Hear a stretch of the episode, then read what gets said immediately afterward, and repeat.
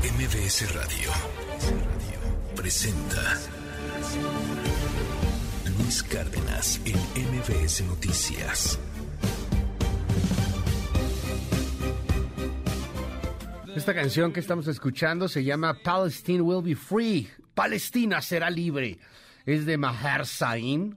Y bueno, pues es en honor justamente a que hoy se conmemora el Día Internacional de Solidaridad con el pueblo palestino, con el pueblo palestino que busca también su autonomía, que busca también su reconocimiento, que tiene un gran conflicto allá en el Medio Oriente con Israel desde hace varias décadas, un conflicto pues que se antoja muy, muy, muy difícil de resolver por la falta de reconocimiento justamente también de la, de la Palestina, por, por muchas cuestiones, por, por cuestiones que tienen que ver con raza, con credos, con orígenes, con dioses. Hoy, 6 de la mañana con 4 minutos, es 29 de noviembre, el año 2022, ya se nos acabó este año. Hoy hay cumpleaños, sería el cumpleaños de Manuel Espino. Felicidades a don Manuel Espino este, hartas, hartas felicidades. Hoy sería, sería su cumple. Hoy cumple también eh, Ludvika Paleta, actriz polaco-mexicana. Vamos a platicar más tarde de lo que está pasando con los Arieles y con todo este conflicto del cine. También es cumpleaños de Diego Boneta, gran actor y cantante mexicano, muy chavo, ¿eh? Tiene, eh, digo, nació en 1990. Boneta fue el de Luis Miguel, ¿no? Sí, ¿no? Diego, Diego Boneta fue el de Luis Miguel, sí, ¿verdad? Sí, sí, como no, sí, muy buen actor, actorazo ahí, ahí se hizo famosísimo. Bueno, pues hay algunos cumpleaños. Hoy, Día Internacional del Pueblo Palestino, de solidaridad con el pueblo palestino. Comenzamos. Estas son las voces de la noticia. Lugar, Guillermo del Toro es un genio y nadie nos va a poner en contra de él y a mí porque los dos estamos en el sector creativo. Él es un gran cineasta al que, al que respeto muchísimo como artista. Presentaremos una denuncia ante la autoridad electoral porque el acarreo, el uso de recursos públicos descarado y cínico que se vivió ayer no se puede dejar pasar. ¿Cuándo se había visto un presidente que un millón doscientas mil personas lo acompañaran? Y las muestras de cariño impresionantes. Entonces es un presidente muy, muy querido por el pueblo. Yo creo que tienen claro que no tienen los votos de la oposición, no tendrá las dos terceras partes para que haya una reforma constitucional y bueno, nosotros seguiremos trabajando fuerte, fortaleciendo el régimen democrático, la competencia, que se respete al Instituto Nacional Electoral. Así que mañana empezará, pero la pesadilla para la oposición, porque los ciudadanos les reclamarán haber defendido que se queden con tanto dinero. Ay, claro, por favor, si se sienten ofendidos, pues obvio. La tributación ha crecido como nunca, únicamente cobrando los impuestos que deberían cobrar y sin, sin incrementar los impuestos. Ya me sacaron la lengua, señores, pues ya estoy acá. Senadora, muy bien.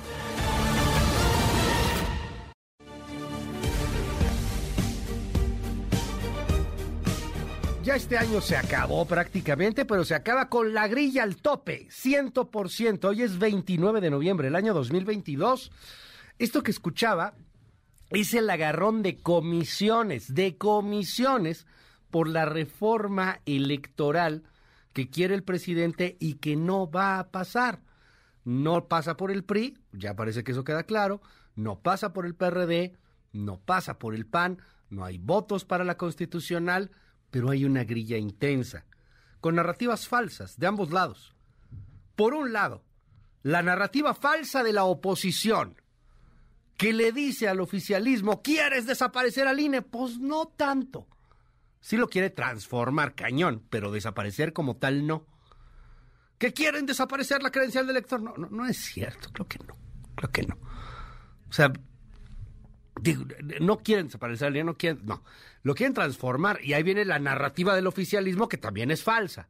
Es que la oposición quiere quedarse con todo el dinero. No, no, no es cierto. Quien más dinero se ha quedado ha sido Morena.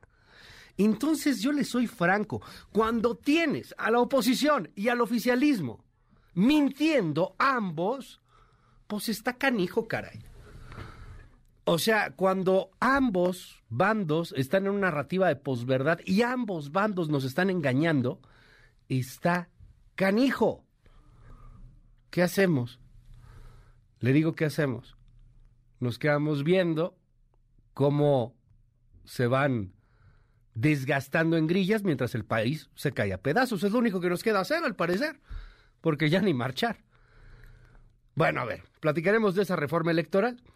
Vamos a platicar también de todo lo que está pasando con el cine. Este, que ya no hay lana para los Arieles. Y que como no hay lana para los Arieles, Guillermo del Toro da una lana. Ayer vino un comunicado de la Academia Mexicana hablando pues de la necesidad de, tener más recursos para seguir con sus actividades, el tema de los fideicomisos, que si consentían nomás a unos que no a otros, la realidad también es que no, no es necesariamente un gran apoyo al cine mexicano el que había antes, ¿eh? nada más que ahorita está peor. Pero Ale Frausto se defendió, lo platicamos en este espacio. Por otro lado, mm, onta la Barbie, ¿Alguien ha visto a la Barbie? Había un buen libro, creo que, ay, no me acuerdo el, el, título de este periodista, pero era ¿De qué se ríe la Barbie? Fue muy buen libro, era el libro acá del narco, estaba bueno. Y tenía en la primera plana la foto de, bueno, en la portada, la foto de la Barbie riéndose, ¿no? Esa risa maliciosa. Bueno, pues ahora la pregunta es, ¿onta la Barbie? No está liberado, pero mmm, tampoco está preso. Es como la Barbie de Schoeninger. Así como ese gato, o sea, ni está ni no está. Onta la Barbie. Ahorita platicamos del tema. Parece que está como testigo protegido. Pero ahí le va. Parece ser que está como testigo protegido en el caso García Luna. Si eso va por ahí, García Luna va a terminar sus años de vida encerrado en una prisión de máxima seguridad. Lo que sabe la Barbie. lo que sabe la Barbie. Y otro golpe también político acá en nuestro país para la oposición. Y es que Calderón. En fin, al rato hablamos del tema. Oiga, este. Platicaremos sobre el golpe a un cártel de cocaína en Dubái, en Europa. Arrestaron a 49 personas. De eso y de mucho más. Pero déjeme empezar con la grilla del momento, la reforma electoral. Ayer así estaba Jade Kolpolevsky. Escuche usted. Esta es una demanda ciudadana, como ya quedó demostrado, inclusive en la encuesta del INE. Esto es lo que quieren los ciudadanos y nosotros vamos a defender a los ciudadanos. Así que mañana empezará, pero la pesadilla para la oposición, porque los ciudadanos les reclamarán haber defendido que se queden con tanto dinero. ¿Sí le cambió la voz a Jade Kolpolevsky o estoy alucinando o así siempre fue? Como que sí le cambió, ¿no? Ya, bueno, al margen, era nota al margen, perdón, era nota al margen, nota al margen. Yo siento como que sí le cambió la vocecita a, a, a Jade Kolpolevsky un poco o a lo mejor también estos fríos y estos inviernos. Da igual, ojalá que se fuera el debate, la tonalidad de las voces que va en, en tonalidad de división, en tonalidad de agresión, dice Polensky, le cambiará a la oposición. Ya a estas alturas no sé qué tanto hay un, un mercado electoral indeciso. Con la gente que no es política, no sé, yo le quiero preguntar hoy eso, la gente que no es muy política, este, como que ya tienen definido su, su tema, ¿no? O sea, como que odian el López o aman el López. Entonces no sé, no sé qué tanto realmente le, le calará a la oposición o a los electores esta reforma electoral. Parece que más bien ya las cosas están muy planchadas, muy divididas. Como sea, ayer se presentó en comisiones la reforma electoral que quiere el presidente López Obrador. Esta para votar a los consejeros por el pueblo, esta eh, que pone al INE como Instituto Nacional Electoral y de Consultas, INEC, INEC, Instituto Nacional Electoral y de Consultas. Ok, no va a pasar, no hay forma de que pase porque no tienen los votos necesarios. Constitucionalmente necesitas este, las dos terceras partes. No es posible alcanzar este número de dos terceras partes porque la oposición ya dijo no. Y sin la oposición no tienes el cambio constitucional. Háganle como quieran hacerle. No hay forma. esto está condenado al fracaso, pero a una intensa grilla. Cuando le digo en comisiones, le estoy diciendo que se aprobó apenas en lo leve. O sea, se aprobó en, en estas, valga la redundancia, comisiones donde se discute un tema y luego pasa a lo que conocemos como el pleno. Y en el pleno se van a poner buenos los camotazos el día de hoy. No, se van a dar con todo, pero con todo. Mire, por ejemplo, este es Alejandro Moreno, que parece que aquí sí no torció la mano. Esto fue lo que dijo. Yo creo que tienen claro que no tienen los votos de la oposición, no tendrá las dos terceras partes para que haya una reforma constitucional y bueno, nosotros seguiremos trabajando fuerte, fortaleciendo el régimen democrático, la competencia, que se respete al Instituto Nacional Electoral, al Tribunal Federal Electoral y en ese ánimo siempre estaremos. El caso del Partido Revolucionario Institucional, su postura, su posición siempre ha sido esa clara y contundente y bueno, pues el presidente puede opinar lo que él desee. Sí, cala cuando estás en un cafecito y te gritan, ¡traidor! ¡Traidor! ¿Se acuerda cómo le gritaron? ¡Traidor!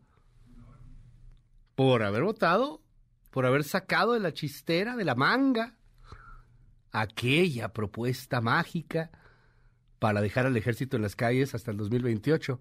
¡Traidor! ¿Se acuerda cómo le gritaron? No, pues ya, ya cala. Ya no está tan fácil. Ya, ya no puede torcer la manita tan sencillo. Pero aguas. Porque ya dijo Ignacio Mier que viene como con la militarización una especie de plan B electoral. Un plan B que, por ejemplo, podría congelar a los consejeros y, y, que no tuvieran chamba en ningún lado, sino hasta de aquí a 10 años, que no pudieran tener un puesto de elección popular, que porque se aprovechan de eso es el plan B, que, que no tiene muchos alcances, pero que puede llegar a ser peligrosón. Pues, pues así fue el, el, plan B de la reforma energética que no pasó. Y por ese plan B ahorita estamos en una bronca con los Estados Unidos y Canadá. Ah, viene el plan B. Ignacio Mier informó ayer martes que, perdón, informó que este martes, ayer martes, no, bueno, informó ayer lunes que este martes se prevé sea presentada en el Pleno de San Lázaro la propuesta también del Plan B de la reforma electoral. Mientras tanto, la sociedad civil, luego de la super ultra mega no macayu marcha del presidente López Obrador, presenta la... ¿Es neta? Bueno, sí. Presenta la velada rosa pues así lo presentaron, yo qué quiere que le diga. Este, está la sociedad civil, el Frente Cívico Nacional, sí por México, Unidos por México y UNE México. Es una velada rosa, sea lo que sea que esto signifique. Están allá fuera de la Cámara de Diputados como, como medio acampando para vigilar el desarrollo de la discusión de la reforma electoral que ya fue aprobada en comisiones y que hoy se va a discutir y que de todas maneras ellos saben que ahí tienen un éxito garantizado porque no va a pasar. Entonces, bueno, pues podrían tenerlo y sumarlo también a su éxito, ¿no? Decir, ay, no, pues gracias a nosotros y a la presión. A lo mejor está va la toma, lo, lo que usted quiera. No se ven muchos, ¿eh? Tampoco. Pero bueno, pues ahí se están quedando en la Cámara de Diputados, ahí están haciendo presión. Escuche usted.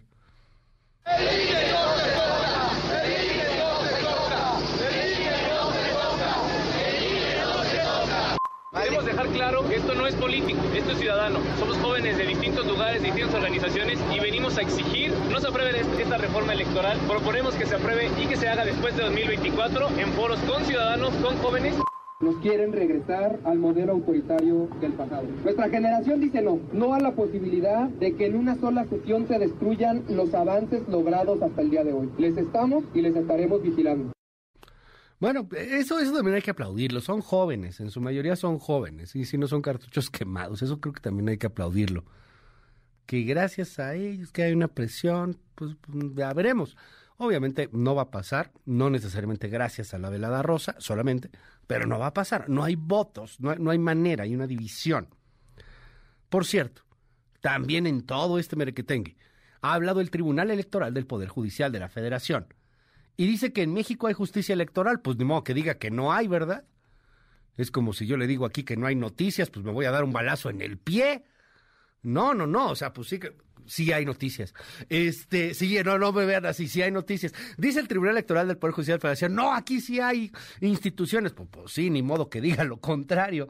Escuche usted. Hoy más que nunca, la ciudadanía puede estar segura de que cuenta con un tribunal que trabaja para erradicar las malas prácticas electorales. Aplaudimos la libertad individual.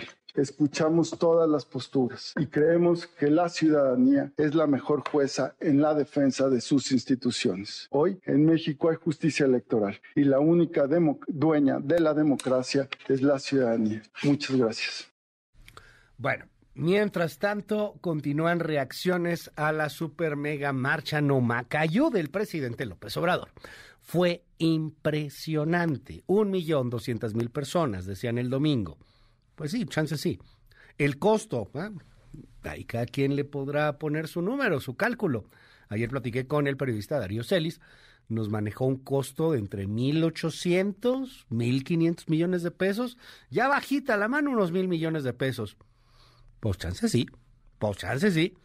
Ahí está, entre los camiones, haciendo el cálculo, échele un ojo. Ahí, está. Para algunos mucho, para otros poco. Cada quien, échele un ojo. Échele usted un ojo. Bueno, pero continúan las reacciones. Unas de las más importantes, las del presidente de la República. Al rato le voy a presentar una pieza especial que ha hecho este equipo de la primera emisión de MBC Noticias, porque el presidente se refirió al pueblo al pueblo como su detente, al pueblo como, como su asidero frente a cualquier otra cosa, frente a una jauría, dijo López Obrador, que podía atacarlo y que teniendo al pueblo de tu lado lo tienes todo. Entonces hicimos una recopilación, y está muy buena, de, de las declaraciones que se dieron durante la marcha. No hay, no hay otra cosa, no es de antier, no, es de la marcha. Bueno, sí, sí es de antier. No hay de otro día que no sea del día de la marcha. Y está muy interesante. Una persona que lo compara con Jesús, por ejemplo. Eh, gente que llora, literal. Gente que, que, que aplaude, a más no poder. Algunos, a lo mejor alguien dirá, es que son pagados. No parecen, ¿eh? No, parece más bien mucha gente, y eso hay que entenderlo. Hay una empatía brutal al presidente por parte de un gran sector de la población. Por eso el presidente sale ayer con que el pueblo y detente y, es mi asidero y no me hace nada. Es muy interesante, pero vienen reacciones. A ver, primero, las reacciones legaloides. El Partido Acción Nacional, pues va a demandar. Ya sabe que siempre demandan. La oposición siempre está bien. Va a demandar, va a ir a los tribunales y dice que hubo derroche de recursos públicos. Pues de qué, pues, pues yo creo que sí. Es, es como, ¿cómo es esta frase? Este, no, no tengo ninguna prueba. Esa es la bronca del PAN. No tengo ninguna prueba, pero tampoco tengo ninguna duda. La bronca es la prueba. Más allá de los videos, de los camiones, pues dicen que los pagaron de su. Dicen. Habría que ver cómo se prueba que se ocupó recurso público. No lo dudo. La bronca es probarlo. Partido Acción Nacional. Escuche usted a Kenia López Rabadán presentaremos una denuncia ante la autoridad electoral porque el acarreo, el uso de recursos públicos descarado y cínico que se vivió ayer no se puede dejar pasar. Hoy este gobierno piensa que puede violar la ley, puede abusar de las personas, puede hacer incluso de manera cínica, diría yo, estas acciones que realizaron el día de ayer y no puede ser posible que algo así se lleve a cabo y no haya denuncias. Pero esto es una joya. El PAN no va a demandar solo por recursos públicos, va a demandar por el plagio del humanismo mexicano entre sus principales doctrinas. ¿Qué? López Obrador le puso ayer en un tuit, López Obrador acepta que el mejor modelo de gobierno es el de acción nacional, queriendo plagiar la doctrina del humanismo político. El presidente le puso humanismo mexicano. Si hay un tema harto delicado con el asunto del humanismo, lejos de todo lo que el mismo humanismo representa, que es súper complejo súper, súper mega complejo. O sea, estudios, filósofos y filósofos y sociólogos y politólogos y uno y otro. Es súper mega complejo y además distintas visiones. Sí, si hay humanismos izquierda, si hay humanismos derecha, si hay humanismos centro, si hay humanismos que hoy día están en los debates digitales, por ejemplo. Si, si uno eh, lee, por ejemplo, ahí el Homo sapiens, viene toda una historia muy interesante del humanismo y en el Homo Deus, el futuro del humanismo, que podría ser rebasado inclusive por una especie de humanismo digital. A ver, el tema del humanismo es harto complejo, pero también es cierto que ha sido una de las banderas del PAN en este país desde hace mucho tiempo. Sí, eso es cierto. Ahora, el presidente le puso mexicano, no político. Pero dice el PAN que es suyo y que le copiaron. ¿Cómo ve? una joya, ¿no? Una perla en todo esto. Por cierto, esto que platicamos, pues a final de cuentas es rollo. Y dijo ayer la jefa de gobierno que la marcha quedará en los libros de texto. Escuche usted. ¿Cuándo se había visto un presidente que un millón doscientas mil personas lo acompañaran? Y las muestras de cariño impresionantes. Entonces es un presidente muy, muy querido por el pueblo. Y el día de ayer se mostró eso y que él en realidad pues está protegido por la propia gente. Esto Dije de los más queridos, porque Lázaro Cárdenas también era un presidente muy querido, pero evidentemente de la historia reciente es el más querido. ¿Cree que esta marcha quedará en los libros de texto? Quedará en los libros de texto. Es una marcha histórica. Puede ser ella la próxima presidenta de la República. Es probable, muy probable el día de hoy, ¿eh?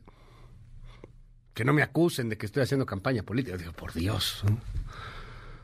Puede ser ella la siguiente presidenta de la República. Digo, alguien tiene la posibilidad de ver más allá de su nariz, supongo, ¿no?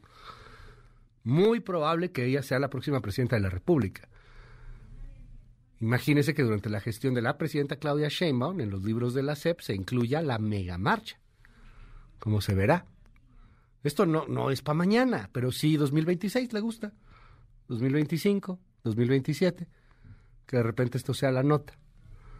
Oiga, no, pues mire, la presidenta Claudia Sheinbaum pone en los libros de texto porque su secretaria de educación, no sé quién quiere usted que sea, o su secretario de educación pone interesante la, propuesta que hace ayer Claudia Sheinbaum, que ya no es vista hoy, y entendámoslo, perdón, solo como la jefa de gobierno, es vista como la que puede ser la siguiente presidenta de este país. No hay encuesta que diga lo contrario en este momento. No hay encuesta que diga lo contrario en este momento. Con el careo que se le pegue la gana, con el que quiera. Gana Sheinbaum prácticamente en todas. En algunas medio empata y que si no, que, pero en todas tiene, aunque sea una pizca arriba. Entonces lo que dijo ayer, pues no es menor. Lo que pasó quedará en los libros de texto. De ahí viene la lectura. Oiga, por cierto, no, ¿ya, ya regresó de España o todavía no? Le preguntan a, a Ricardo Monreal qué, qué pasó con esto, con la super mega ultra mega marcha, en donde, por cierto, le, le dijeron de cosas, ¿eh? le, decían traidor los López Obradoristas. Carteles gigantes y decía traidor, Monreal, traidor. Y, deje usted traidor al partido, ¿no? Traidor a la patria. Ya ve que estos ponen traición a la patria por cualquier cosa.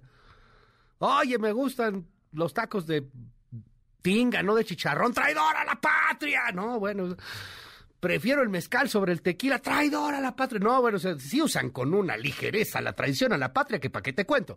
Pero bueno, sí, eso pasó en la marcha. Le mentaron la madre a Ricardo Monreal una, dos, tres, cuatro, muchas veces. Tanto que Mario Delgado le hace un llamado a la reflexión. Escuche usted. Es un presidente que tiene el apoyo popular, es un presidente que tiene el apoyo de la gente. Por eso a los conservadores les causa tanto conflicto porque los gobiernos neoliberales nunca tuvieron el apoyo popular. Ayer tuve muchas manifestaciones de rechazo a pues, las actitudes o declaraciones del senador Monreal y pues Creo que es algo que tiene que medir, que calcular, porque ganarse el repudio de la gente en base a estas declaraciones, pues después va a él le va a provocar, creo, pues un ambiente muy eh, complicado en nuestro movimiento. ¿Cómo ve? Y Ricardo Monreal reaccionó en España. Esto fue lo que dijo. Sin duda fue una marcha muy poderosa. Yo diría que se ratifica el respaldo popular que tiene el presidente de la República. Se habla de un millón doscientas mil personas. Es una marcha inédita, eh, sobre todo porque el presidente de la República es jefe de Estado, es jefe de gobierno y es el líder social más importante de las últimas décadas en México. Son las 6 de la mañana con 29 minutos. ¿Y usted qué opina? Vámonos con musiquita mejor. Pásela increíble en este día, disfrute mucho, ame mucho, pásela bien, hombre, que la vida es corta, hay que disfrutar. Además, ya es 29 de noviembre, ya se nos fue el año. Estamos a nada de inaugurar el Guadalupe Reyes. Oiga, cuídese de los fríos. Yo ando ahorita con un poco de, de carraspero, creo que fue la salida ahí, el cambio de clima de pronto. Pero ya mira, ahorita con una agüita ya quedamos perfectamente bien. Muchas gracias por los comentarios. 5571-131337. Cuídense mucho que los climas andan raros. Anaya Aguirre, por cierto, ¿cómo estará el clima? Bonito día. Clima.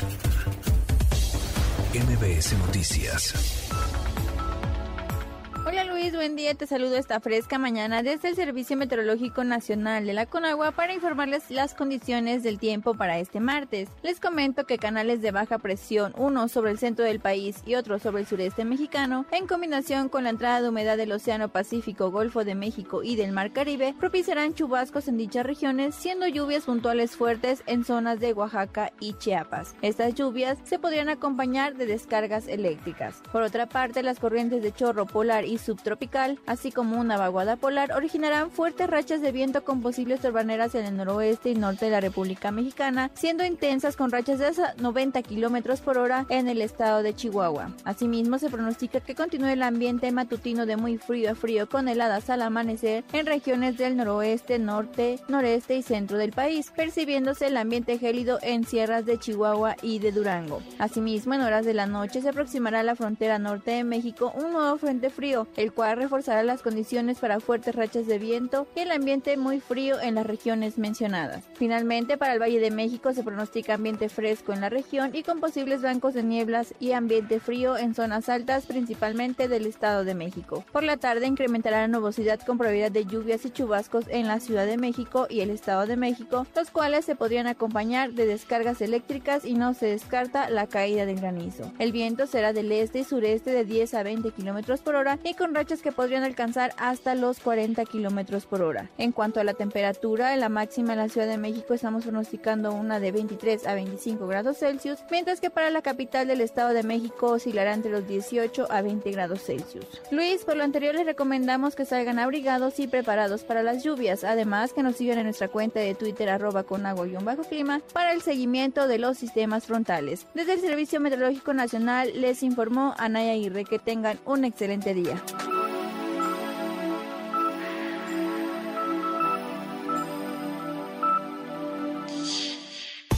MBS Noticias con Luis Cárdenas. Indicadores financieros.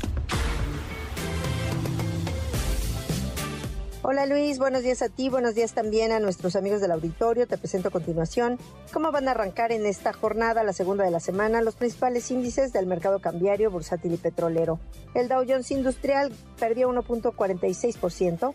Comenzará hoy en las 33.849.46 unidades. El Nasdaq tuvo un retroceso de 1.45%. Hoy arrancará en las 11.587.75 unidades. El S&P BMW de la Bolsa Mexicana de Valores también ganó 1.14%. Iniciará en las 51.81.33 unidades. Divisas. En el mercado cambiario, el dólar en ventanilla bancaria se compró en 18 pesos con 71 centavos. Se vendió en 19 pesos con 85 el euro se compró en 19 pesos con 69 se vendió en 20 pesos con 22.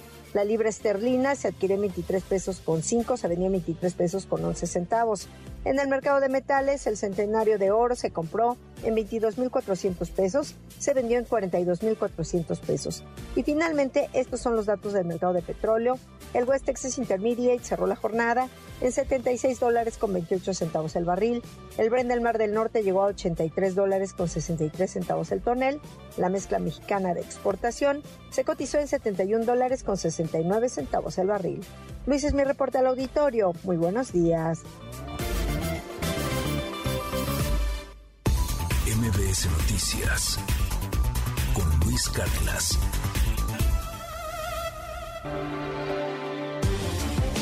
Primeras planas. El Universal.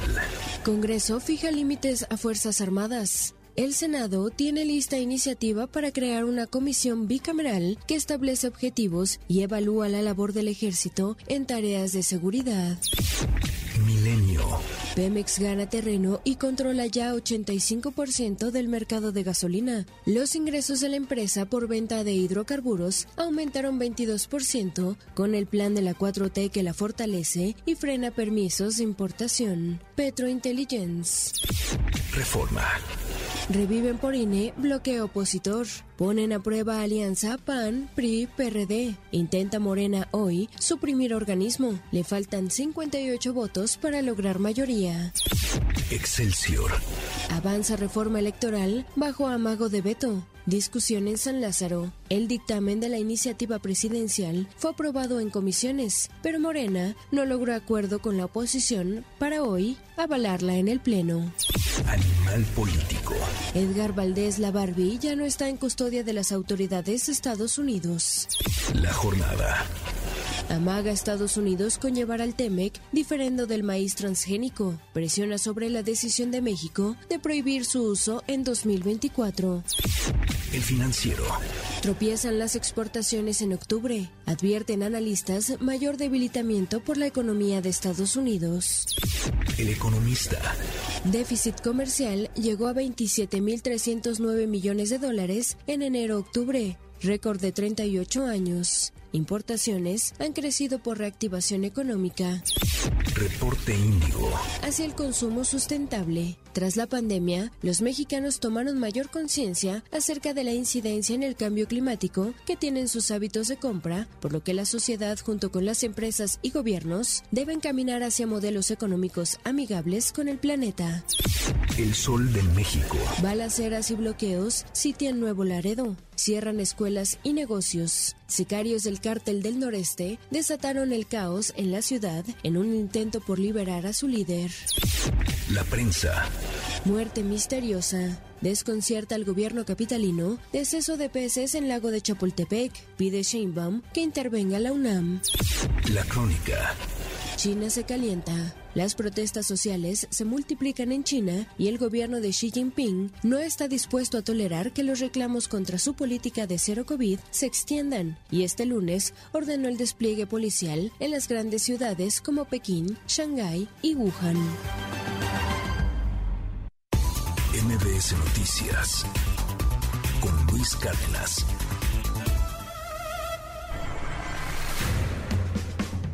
Estados.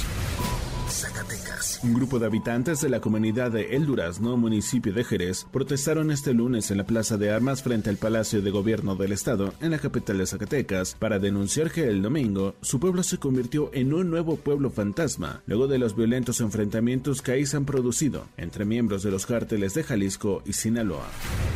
Querétaro. De manera simultánea se registraron diversos hechos delictivos en distintos puntos de la zona metropolitana de Querétaro. Consistieron en la quema de un vehículo, así como un ataque a disparos y con un explosivo a un módulo de seguridad pública municipal. Posteriormente se localizó una hielera con restos que no se ha confirmado si son humanos, en la calle Graciano Sánchez, en la colonia Casablanca. Michoacán. Una mujer de entre 40 y 45 años que hasta el momento no ha sido identificada fue encontrada muerta en un lote baldío en el fraccionamiento Hacienda Corralejo en Morelia. De acuerdo a información del Secretariado Ejecutivo Nacional del Sistema de Seguridad Pública, Morelia es la tercera ciudad a nivel nacional donde se registran más feminicidios con 12 casos en lo que va del año. Morelos. Frankie Mondragón, titular de Protección Civil de esta capital, será investigado por la Contraloría Municipal después de que se divulgó en redes sociales un video en el cual aparentemente inhala cocaína. La investigación en contra del funcionario local fue anunciada por el presidente municipal de Cuernavaca, José Luis Oristegui. Nayarit. Cuatro propiedades más en el fraccionamiento residencial de Tepic fueron aseguradas al exgobernador priista Ney Manuel N., que se suma a los otros 14 bienes inmuebles ya confiscados en los municipios de Bahía de Banderas y San Blas. Así lo dio a conocer Rodrigo Benítez Pérez, subfiscal de Nayarit. La investigación en su contra es referente a operaciones con recursos de procedencia ilícita. MBS Noticias con Luis Cárdenas. Titulares del mundo. New York Times, Estados Unidos. Disturbios en China por el confinamiento modifican las perspectivas económicas mundiales.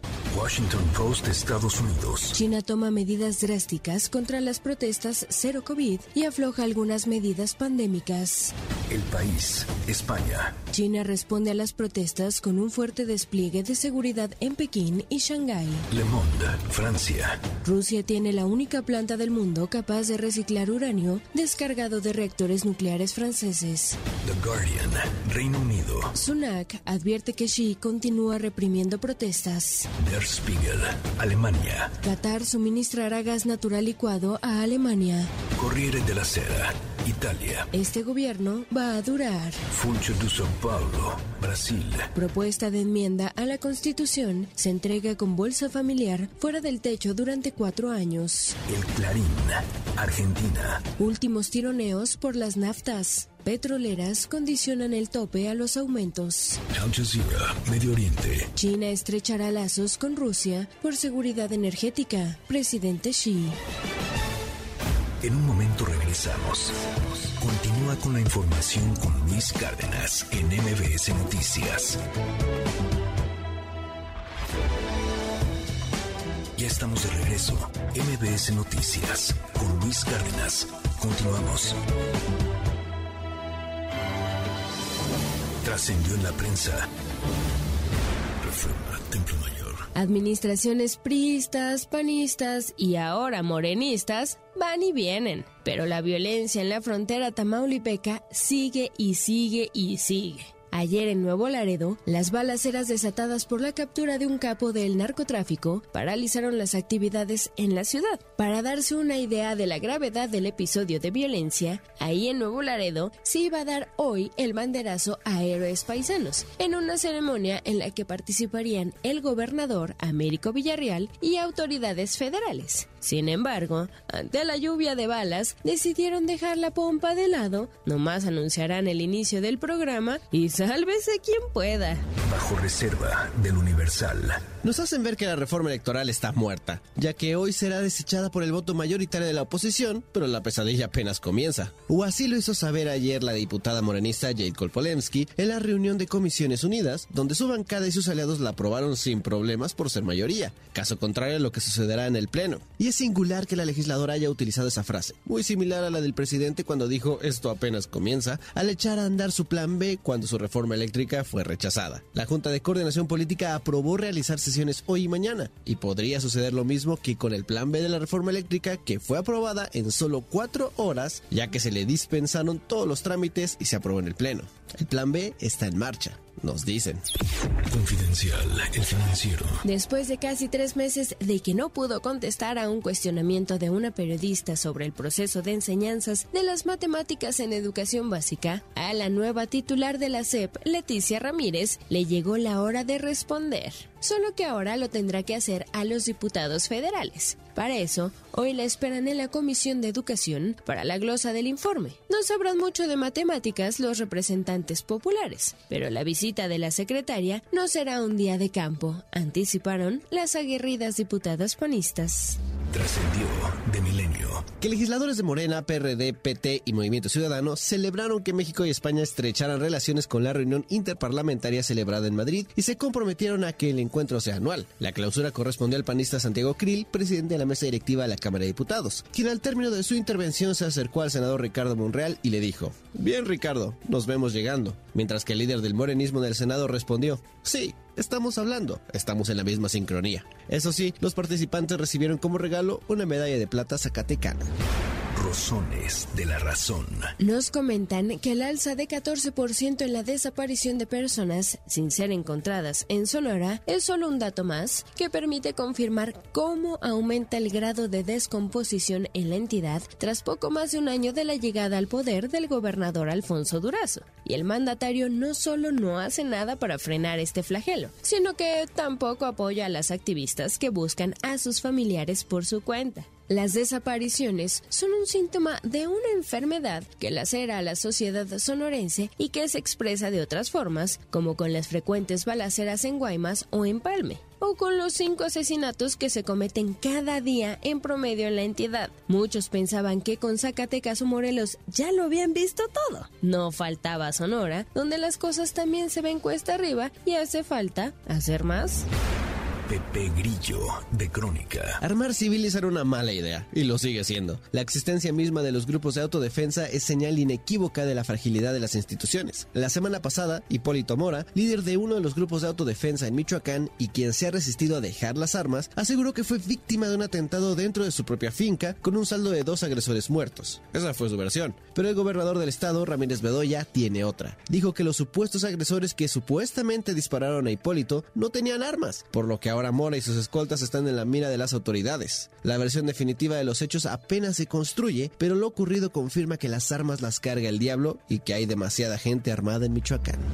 Rayuela de la jornada. Quieren que a fuerzas consumamos sus elotes Frankenstein, a pesar de ser el país de los hombres del maíz. En un momento regresamos. Continúa con la información con Luis Cárdenas en MBS Noticias.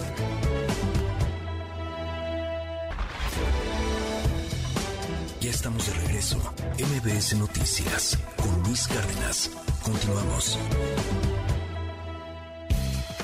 En MBS, noticias que ponen de buenas con el objetivo de celebrar un convenio que permitirá acordar los términos técnicos y comerciales para la ejecución de una expansión del gasoducto Mayacán, el director general de la CFE, Manuel Bartlett, se reunió con autoridades de la empresa Engie México. Bartlett Díaz manifestó que este tipo de acuerdos fortalecen la posición estratégica de la CFE a nivel nacional e internacional, además de contribuir al desarrollo económico y social del país. Detalló que mediante este convenio se logrará garantizar el suministro de gas natural de forma confiable, continua y de calidad a la zona y obtener una tarifa competitiva que permita cumplir con el compromiso de no incrementar las tarifas de electricidad.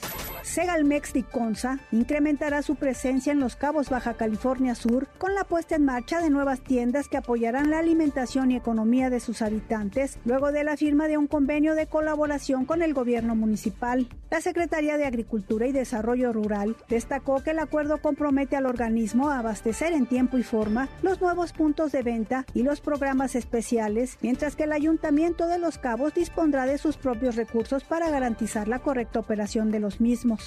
La Secretaría de Desarrollo Agrario, Territorial y Urbano hizo un llamado a los legisladores a incluir un enfoque territorial al Sistema Nacional de Cuidados a fin de garantizar el derecho al cuidado digno entre hombres y mujeres en el espacio público. Al presentar el documento Mujeres, Cuidados y Territorio, contribuciones desde el enfoque territorial a una política de cuidados, señaló que es necesario considerar la planeación y el ordenamiento territorial para articular, desarrollar e implementar políticas y sistemas integrales de cuidado. En MBS, noticias que ponen de buenas. MBS Noticias con Luis Cárdenas. La agenda del día. A las 7 de la mañana el presidente Andrés Manuel López Obrador encabezará una conferencia de prensa. A las 9.30 de la mañana el Tribunal Electoral del Poder Judicial de la Federación inaugurará el evento Control de Convencionalidad, un diálogo entre América y Europa. A las 10 de la mañana la secretaria de Educación Pública, Leticia Ramírez, comparecerá ante la Comisión de Educación de la Cámara de Diputados. A las 11 de la mañana iniciará la sesión ordinaria de la Cámara de Diputados. A las 11 de la mañana el Senado de la República iniciará su sesión ordinaria. A las 10 de la mañana el Instituto Nacional Electoral iniciará su sesión ordinaria del Consejo General. A las 10 de la mañana, Ciudadanos por la Democracia y en defensa del INE autónomo realizarán el acto Vamos a la Cámara de Diputados. A las 6 de la mañana, la organización Signos Vitales presentará su reporte Diagnóstico de México, Oscuras Perspectivas. A las 11 de la mañana, la jefa de gobierno de la Ciudad de México, Claudia Sheinbaum, presidirá la entrega de tarjetas de la pensión para el bienestar de las personas con discapacidad, acompañada de la secretaria del Bienestar, Ariadna Montiel. Al mediodía, continuará la comparecencia del secretario de la Función Pública, Roberto Salcedo, ante la Comisión de Transparencia de la Cámara de Diputados. A las 16 horas, la Coparmex y su Comisión Nacional Fiscal llevarán a cabo el Foro Fiscal 2023, problemáticas y desafíos para el sector privado. En Bucarest, los ministros de Exteriores de la OTAN se reunirán para debatir cómo mejorar su apoyo a Ucrania tras la invasión rusa. En Londres, la primera dama ucraniana, Olena Zelenska, inaugurará una exposición fotográfica sobre los crímenes de guerra perpetrados por Rusia. En Moscú, el presidente de Rusia, Vladimir Putin, intervendrá en el Congreso Nacional de Jueces. En el Cairo, Rusia y Estados Unidos tratarán el desarme nuclear en el marco de la Comisión Bilateral sobre el nuevo Tratado de Reducción de Armas estratégicas. Y en Buenos Aires, la vicepresidenta de Argentina, Cristina Fernández de Kirchner, podrá decir sus últimas palabras ante el tribunal que la juzga por presuntas irregularidades en la concesión de obra pública. Ya estamos de regreso. MBS Noticias con Luis Cárdenas. Continuamos.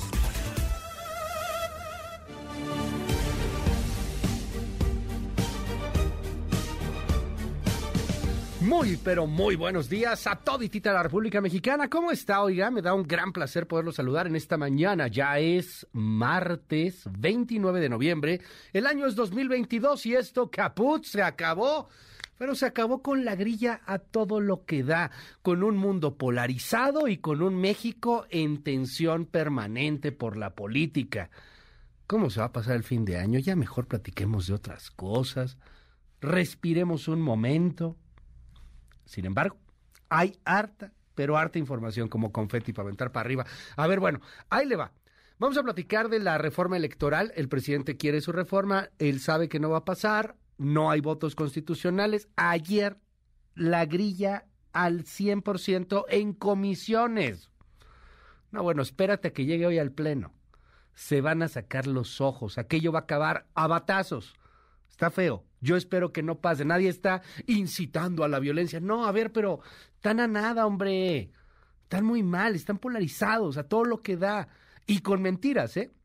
Mentiras de la oposición, mentiras del oficialismo. Narrativas de la posverdad. ¿Qué podría salir mal? Platicaremos también de la liberación de la Barbie. No es liberación. O sea, onta la Barbie. Onta la Barbie. ¿Usted ubica la Barbie?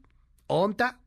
Pues no la pueden encontrar porque resulta ser que, que bueno, no, no está dentro de los archivos de la prisión en Florida, en donde debería estar, pues no está internado ahí, pero tampoco es que esté liberado, porque no, no es que se haya escapado, probablemente está como testigo protegido, y agárrate, porque probablemente está como testigo protegido en el caso García Luna. ¡Sas! eso se va a poner bueno. Lo platicaremos más adelante. Hablaremos de la crisis del cine. No hay dinero para los Arieles. Guillermo del Toro propone poner una lana para los Arieles. Por cierto, de Guillermo del Toro y toda la complicación por la distribución de su película Pinocho. No quisieron distribuir las cines comerciales, por decirlo de alguna forma. Está en la cineteca.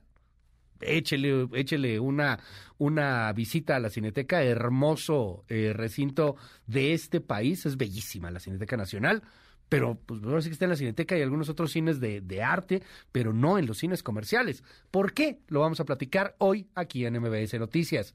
Y, y bueno, y lo que está sucediendo en materia internacional y la guerra, y en Ucrania anda pasando algo muy interesante, está pidiendo de la poca gente que queda en Ucrania, había más o menos unos 45 millones de habitantes, ya hay ya hay mucho menos, unos 40, 37 millones por ahí, se ha ido una cantidad brutal de ucranianos, pero los que quedan en Ucrania los andan mandando a las zonas rurales, porque las zonas rurales tienen autonomía en su agua, en su luz, en sus servicios de las ciudades que están bombardeadas. Muy interesante, al rato lo platicamos también en materia internacional.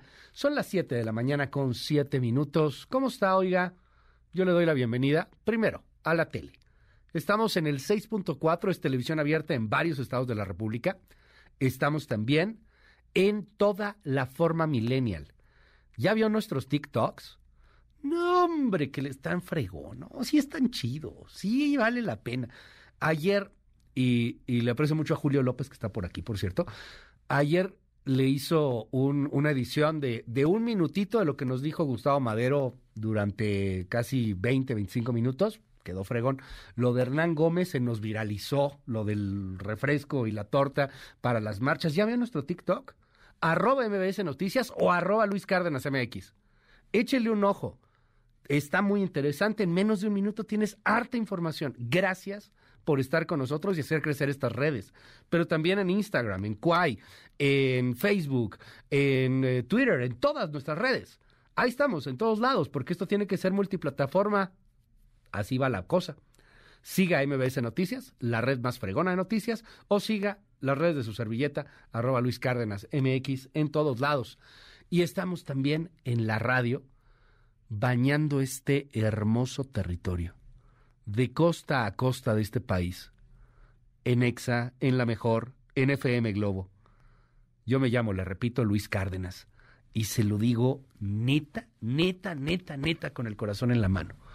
Es un privilegio, es un gustazo enorme poder estar un ratito con usted cada mañana. No sabe, no sabe lo que es, nos hace la vida. Muchas gracias. Neta, neta, gracias por esta increíble oportunidad. Siete con nueve. A ver, empecemos con esta eh, pieza de mi compañera Angélica Melín.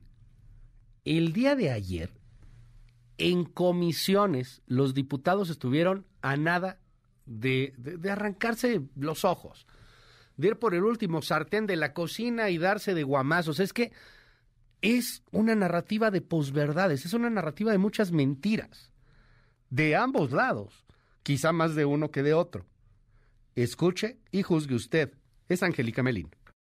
Luis, muchas gracias. Buenos días, qué gusto saludarte. Saludos a los amigos del auditorio. Así es, en las Comisiones Unidas de Puntos Constitucionales, Reforma Política Electoral y Gobernación de la Cámara de Diputados se dio la crónica de una votación anunciada. Este lunes se aprobó por mayoría el dictamen de la reforma electoral centrado en la propuesta del presidente de la República, con las posturas totalmente encontradas. Morena, Partido Verde y Partido del Trabajo emitieron 62 votos. El PRI, el PAN, el PRD y Movimiento Ciudadano dieron 48 votos en contra. El dictamen aprobado será turnado a la mesa directiva del recinto para que se programe su discusión este mismo martes 29 de noviembre. Al fijar posicionamientos, ninguno de los bloques dio un paso atrás en sus posturas. Los legisladores de Morena y aliados reconocieron que quieren la reforma electoral para enviar más recursos a la política social. Es el diputado de Morena, Ismael Brito. Entender que de lo que se trata aquí es de ahorrar recursos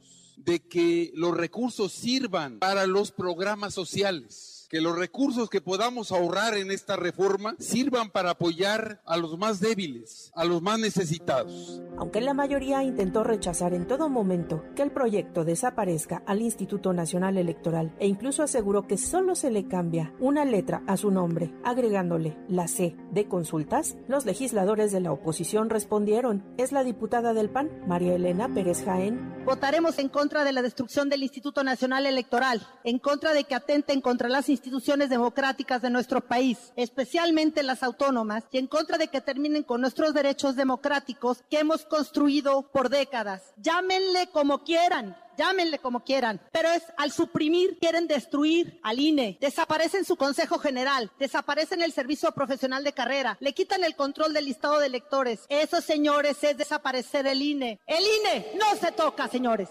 A sabiendas de que perderían la votación en comisiones, pero este martes la ganarán en el Pleno, los legisladores de la oposición advirtieron que le darán el último adiós al plana electoral del Ejecutivo Federal. Es el priista Eduardo Zarzosa. Lo que nosotros vemos es un miedo terrible de Morena a perder las elecciones presidenciales de 2024. Por eso el ataque permanente al INE y por eso esta intentona de querer debilitar al árbitro electoral. Hoy se le están dando los santos óleos a esta iniciativa porque mañana pasará a mejor vida en el Pleno. Larga vida al INE. Lo que se estima en el recinto parlamentario es que este martes, en cuanto se rechace la reforma constitucional electoral, el Ejecutivo Federal les envíe el Plan B de leyes secundarias, mismo al que se prevé Morena y aliados le den fast track. Es el reporte. Buenos días. La pieza de Angélica Melino y se va a poner muy interesante la grilla en el Congreso y de ahí no pasará. No hay votos para una reforma constitucional. Sin embargo, si hay una guerra de posverdades. Y uno de los hombres que más combate posverdades en este país, con datos, con estudios, es el presidente de Integralia, el director de Integralia Consultores, expresidente del IFE, es Luis Carlos Ugalde, a quien tengo en la línea. Gracias, Luis Carlos, por tomarme la llamada. ¿Cómo estás? Muy bien, Luis, muy buenos días. Oye, cuéntanos un poco bueno, primero, sabemos que esto no va a pasar, pero parece que sí hay como una narrativa de posverdades. Por un lado, digo, yo detecto por ahí el, tema de la oposición diciendo, van a desaparecer el INE, o sea, sí, lo van a cambiar radicalmente si esto pasara, no va a pasar, pero tanto como desaparecer, no. Y Morena trae otro que dice a los opositores, es que ustedes no quieren que, que se quite el financiamiento tan, tan oneroso a los partidos políticos pareciera que los, los que deberían de representarnos, los que tendrían que argumentar con verdad, pues argumentan más bien con, con pasión y con víscera. ¿Qué lees de todo esto, Luis Carlos? Pues leo que desde mi perspectiva, eh, Luis, esta propuesta de reforma electoral es una propuesta propagandística desde mi perspectiva. Veo que López Obrador la está usando para fortalecer su narrativa no está usándola porque realmente quiera cambiar el sistema electoral, quiere fortalecer su ataque a las instituciones y fortalecer su ataque a la oposición. Entonces, si Morena sabe esto y Morena sabe además que no tiene los votos para pasarla y además en el fondo no se hizo ningún esfuerzo de ninguna de las dos partes para hacer una propuesta aceptable, porque a López Obrador no, las, no le interesaba que aceptaran su propuesta, sino más bien pelearse. Él dijo, no vamos a ceder en principios, cambiarle una coma es traicionar nuestros ideales, entonces pues cada quien le está usando como propaganda política, punto.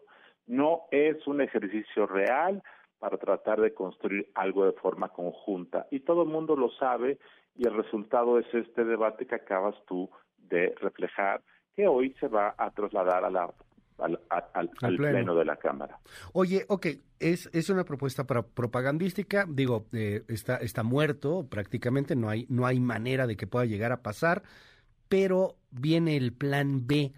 Y, y hay quien ha minimizado este plan B yo recuerdo que hubo un plan B con la reforma energética, por ejemplo, no pasó constitucionalmente tampoco lo que quería el presidente, pero luego hicieron un plan B que hoy nos tiene en un brete con el Tratado México, Estados Unidos y Canadá.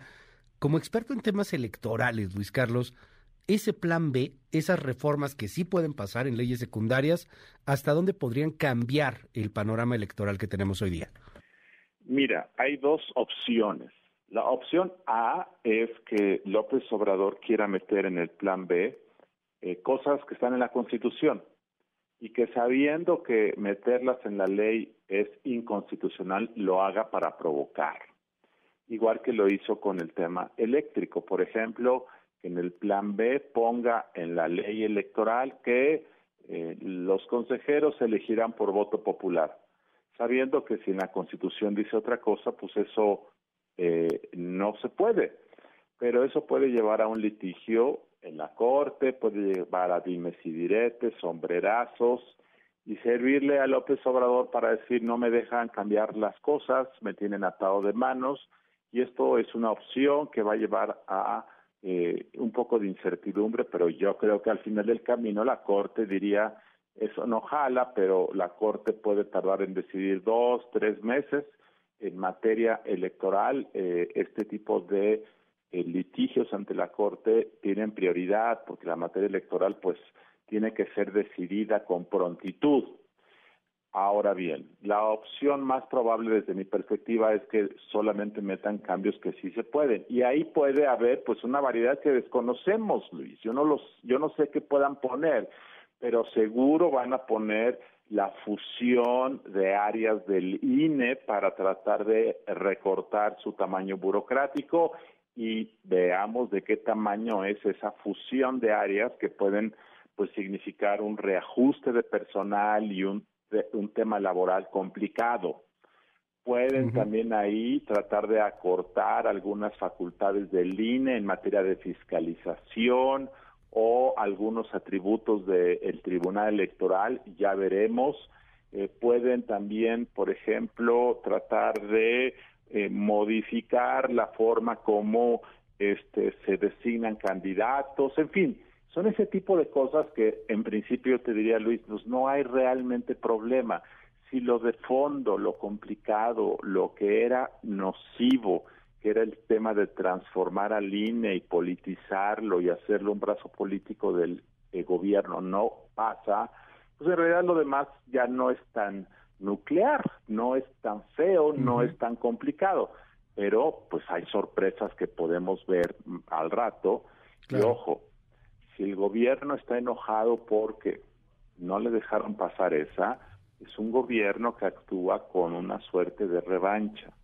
El autor de esto, que es Pablo Gómez, que es un personaje que es estridente, que su discurso es de revancha, su discurso es de cambiar las cosas, de e, e, este discurso, pues probablemente en la forma como se presente la reforma legal, pueda traer un componente que sea preocupante, pero ya veremos, hay que esperar. Yo creo francamente, Luis, que en general eh, que no pase la reforma constitucional me parece que es una buena noticia, me parece que es reflejo de que hay un contrapeso eh, en los márgenes del Congreso y eso me parece que es una buena noticia.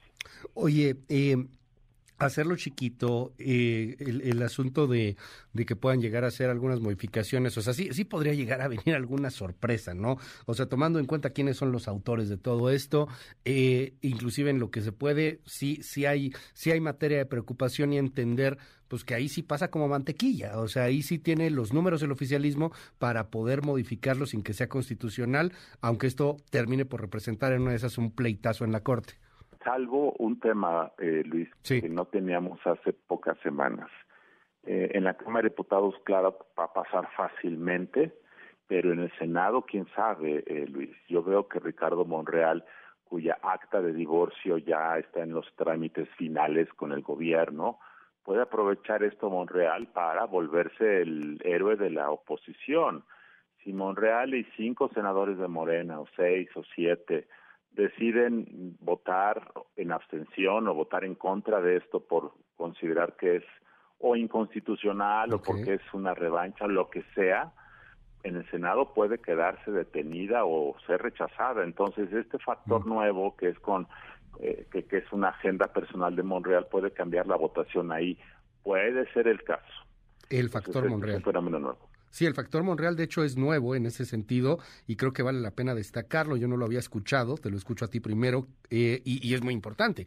O sea, si hay un rompimiento, entonces ya hay un bloque opositor de contención a reformas, inclusive no constitucionales, a leyes ordinarias, gracias a, a Monreal y esto, bueno, pues tendría un rédito político importante para para, eh, para Monreal, que seguramente pues ya también dentro de poco no sería coordinador de Morena, habrá que ver qué, qué sucede. Oye Luis Carlos, no quiero aprovechar la oportunidad, ¿qué lectura tienes de la marcha y de las marchas, de la marcha del 13, de la marcha del 27, de, de estos dos Méxicos que parecen eh, totalmente enfrentados y reconciliables en algún punto? Mira, la marcha del 13 pues me pareció una marcha a mí muy emotiva de segmentos eh, apolíticos o segmentos eh, que no salen a manifestarse. Básicamente una buena parte fueron clases medias, eh, sectores de más ingresos, eh, eh, clases medias altas, pero había segmentos de todo tipo, lo cual me pareció un buen ejercicio de grupos que viven en el confort y que rara vez hacen política de expresión y eso me pareció muy positivo. Eh, y creo que eh, salió por su magnitud algo eh, inédito ahora. Eh, la marcha del 27 pues también tiene cosas que hay que reconocer, aunque haya sido organizada desde el poder. Sí, la convocó López Obrador, se usaron recursos públicos, muchos de ellos de forma ilegal porque se pagaba en efectivo. Pero hay varias cosas que hay que destacar, Luis. Uno es este, esta crítica eh, que había muchos camiones. Este, pues en la del 13 no había muchos camiones porque muchos llegaban en coche. Así es. Y en la del 27 pues no tenían coches. Eh, la segunda es que aunque algunos eran, muchos eran acarreados y aquí me parece que muchos eh, les ayudaban a transportarse, pero iban contentos. Otros no. A mí me parece que si el gobierno o los partidos ponen autobuses para que la gente se transporte, lo que no se vale es que te pasen lista, porque si te pasan lista es porque ya te están coaccionando. Y hubo muchos pases de lista. Entonces, poner transporte, pues, eh, es parte de un ejercicio de movilizar a los que no pueden por sus medios hacerlo. Pasar lista y coaccionarte, ese es otro tema. Entonces, es mixto, es muy impresionante y las fotos lo demuestran, es la veneración cuasi religiosa al líder. A mí, francamente, esa, esa entrega religiosa a una persona, a mí me parece parte de una política que a mí no me parece saludable para un país, pero para muchas clases, para muchas personas eso es parte de un proceso de politización. También lo entiendo, pero es muy impresionante la veneración. Yo le llamaría veneración al líder. Eh, ahora, la reacción de López Obrador ayer me pareció muy interesante y muy preocupante, porque ayer en la mañanera estaba extasiado de felicidad, en una suerte de desapego de la realidad. Estaba ayer al menos muy contento porque según él la transformación ya es un hecho en México, que lo que falta ya nada más es administrar la sucesión presidencial, diciendo que él no se va a quedar más, diciendo que su esposa tampoco, sin que nadie se lo preguntara, eh, sugiriendo que a lo mejor la nominación del candidato de Morena se adelanta, lo cual nos llevaría a que pues, a lo mejor en enero, febrero, sin llamarla o llamarlo por su nombre, ya hay candidato o candidata, eh, hablando de muchas cosas muy extrañas, en una suerte como de que ya estoy ascendiendo al, al cielo divino de la política y de la historia. Me llama mucho la atención. Ahora, francamente, un presidente que está tan feliz porque su obra se transformó ya en hechos, es un presidente que se está desapegando de la realidad. Es decir, la marcha del domingo, que tiene aspectos cuasi divinos, también afecta la percepción de López Obrador, pues que es un presidente terrenal. Entonces, esta, este contraste entre un presidente que siente que pertenece a otra dimensión, que está en un ámbito ya divino histórico y un pueblo que se le entrega como si fuera un enviado de la historia con la necesidad de un país de tener un presidente con los pies en la tierra, un presidente civil, un presidente que tome decisiones, es algo que pues, nunca habíamos visto hace muchos, muchas décadas y que puede llevar a muchos accidentes de las, en los últimos dos años, accidentes en la conducción del país, desapego del cargo, eh, fantasear con los hechos, eh, en fin, yo prefiero que López Obrador esté contento y desapegado a que estuviera furioso y haciendo cosas terribles.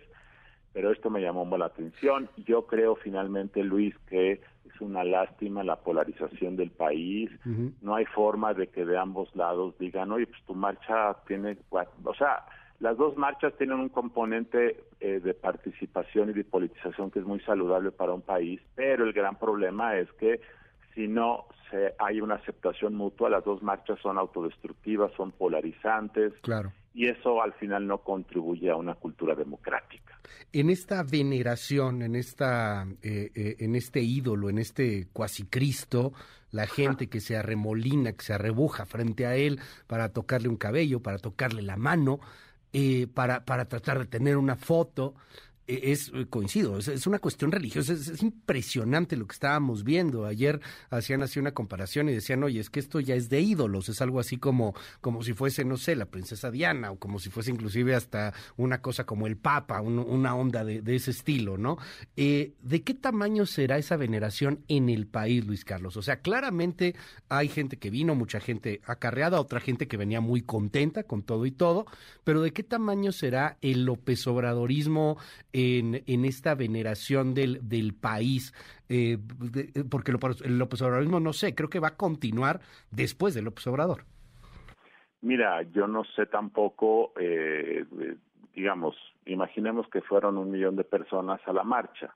Ese millón de personas, eh, pues este, seguramente quienes adoptaron esta postura de adoración, pues habrá sido, pues con que hayan sido 200 mil probablemente, es decir, no todos lo eran, una parte lo era, que tanto no sé. La verdad es que en números absolutos y en porcentaje, pues es un porcentaje mínimo de la marcha y del país probablemente, pero seguramente esto se reproduce en otros lados. Yo tengo la intuición de que estas personas son aquellos que son parte del partido, son actores movilizadores, son los gestores de recursos, son la gente más activa políticamente. Muchos de los que fueron a la marcha pues estaban en la periferia, estuvieron ahí, pasaron lista. Eh, no sabemos realmente, pero sí es un hecho que esto ocurre. Este, ¿Cuántos van a, cuánto obradorismo va a quedar después de Obrador? Pues depende, depende del legado y depende de su sucesora o sucesor. Si este es de Morena, Luis, eh, en la política mexicana desde hace muchas décadas y creo que es parte de la lógica de ejercer el poder. No hay forma de que ejerzas con efectividad el poder si tienes a tu antecesor, su sombra física o espiritual atrás de ti. López Obrador es el personaje más populista y caudillista en México en la presidencia desde hace, pues probablemente desde Luis Echeverría o López Portillo o desde antes, entonces no hay manera que ejerzas el poder, entonces por necesidad política su sucesora o sucesor tendrá que desprenderse de él, pero como pocas veces en la historia tendremos a un presidente con tanto arrastre que dirá que tiene que vigilar que su obra no se traicione, entonces esta parte del post obradorismo presidencial, pues creo que sí va a ser muy interesante, pero eh, creo que eh, su duración se irá diluyendo necesariamente, porque si se mantiene esto como una veneración, no hay forma que el siguiente gobierno pueda funcionar. Debo decir, Luis, que a diferencia de otros países del, del mundo que han experimentado populismos, eh, que eventualmente el populismo en cualquiera de sus facetas conduce a la destrucción institucional porque se basa en la adoración de las personas. afortunadamente en México no hay reelección y este principio que se, se, va a sostener y que López Obrador no intentó modificar, eh, creo que nos va a dar mucha salud porque esta veneración pues probablemente no sea el preámbulo para construir un país a la medida de una persona. Luis Carlos Ugalde, te aprecio mucho que nos regales estos minutos aquí en MBS y estamos al habla si nos permites. Es el director de Integral y expresidente del IFE. Gracias, Luis Carlos. Gracias, Luis. Buenos días. Muy buenos días. Son las siete y media. ¿Usted qué opina al respecto del tema? Más adelante aquí en este espacio le hicimos una recopilación. De verdad vale mucho la pena escucharla de los testimonios de la marcha pues de esto que habla Luis Carlos y, de esto que estuvimos ahí detectando, una veneración un, una especie de, de, amor cuasi religioso. Es, es, muy interesante esto, esto que, que, se, que se vivió y, que creo que es parte de las tantas lecturas que hay en la marcha. Yo quiero conocer su opinión. 5571-131337. Va de nuevo 5571-131337. El WhatsApp está abierto absolutamente para todos.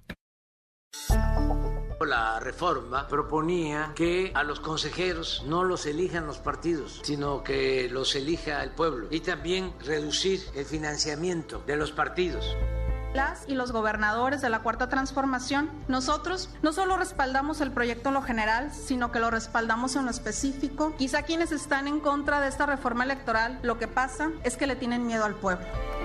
No es momento de plantear una guerra de vencidas, sino abrir los espacios de diálogo y en vez de estar haciendo diatribas, descalificaciones, señalamientos, insultos, lo que debe buscarse es una unidad dentro de esta pluralidad y diversidad de ideas. No somos enemigos. Estamos a tiempo hagamos una propuesta, la oposición, veámosla, vamos a debatirla y ojalá salgamos adelante. Si no, pues nos vamos a ver las caras en una reforma legal constitucional.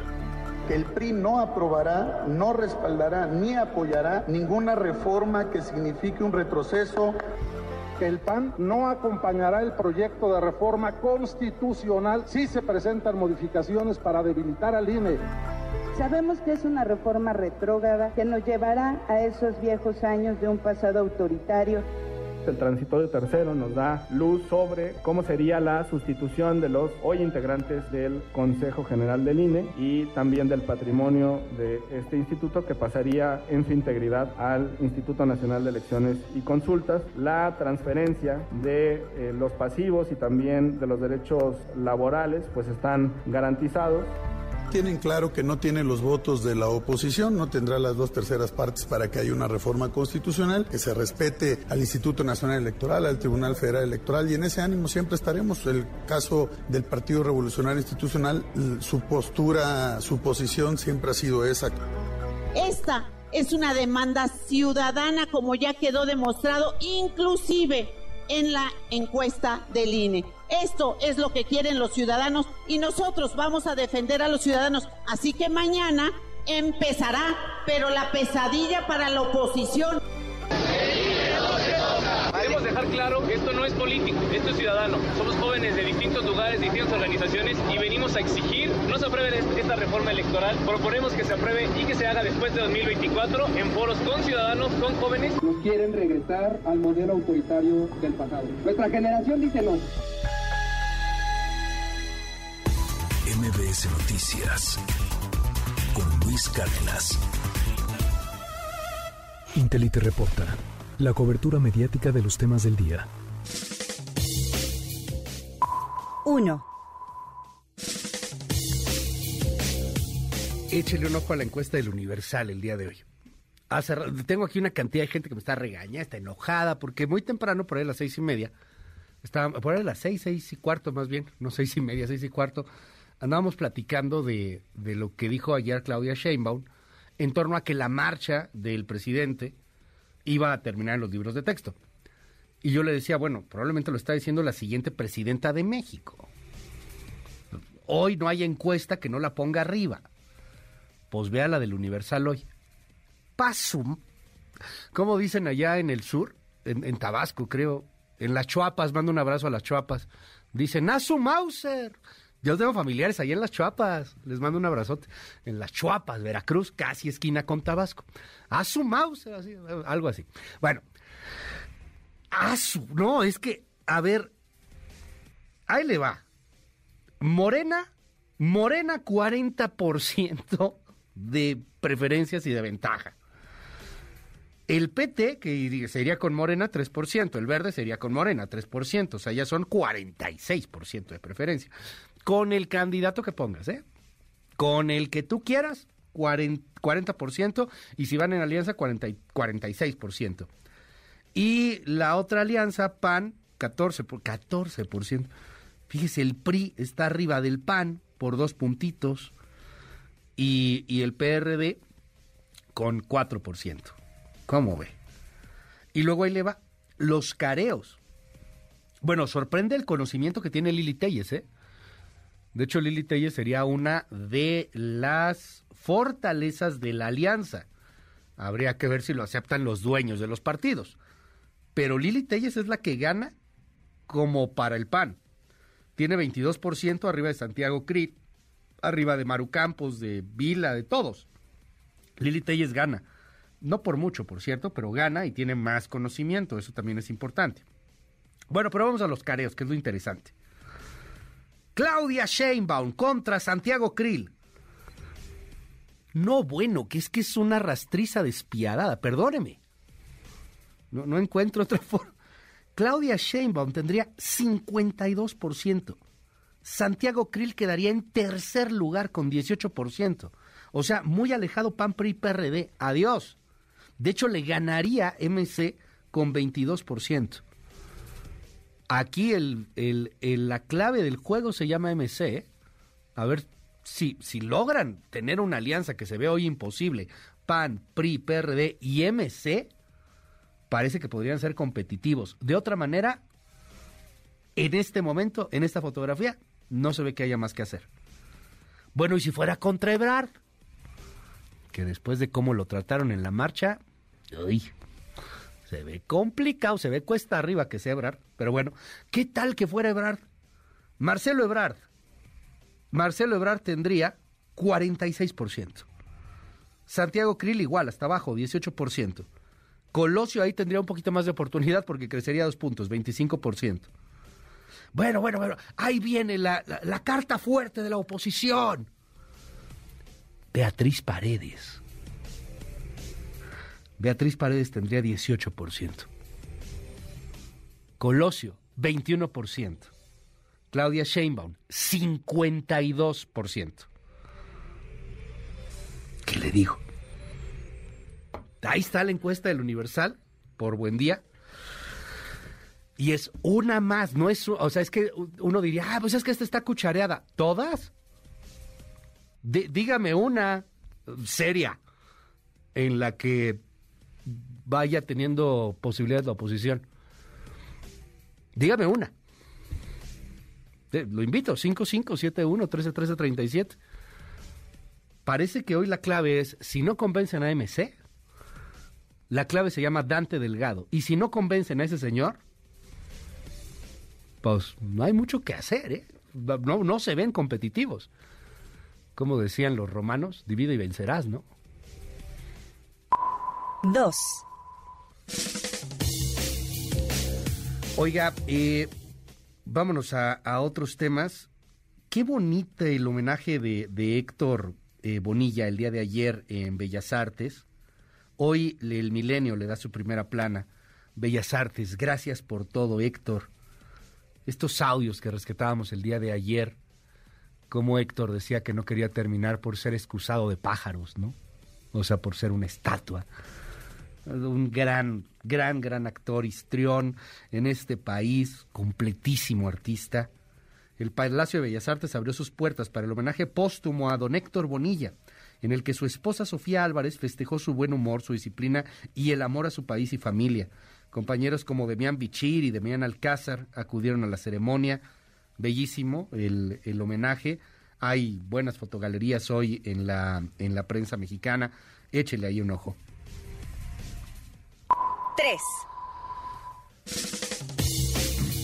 Pues continúa la tensión en los mercados particularmente por las protestas que se van elevando en China. Continúan días de protesta por la política cero COVID. Hoy ahí en New York Times, por ejemplo, eh, aparece una cobertura con fotografías impresionantes. Las protestas de China por el COVID cero a las protestas de China por el COVID-0 le continúan meses de dolor económico. Los disturbios en China dan forma a las perspectivas económicas globales también que van hacia la baja. El riesgo de movilizaciones que se vayan extendiendo en China, que piden la renuncia. Imagínense, es que esto en China es, era innombrable que algo así pasara.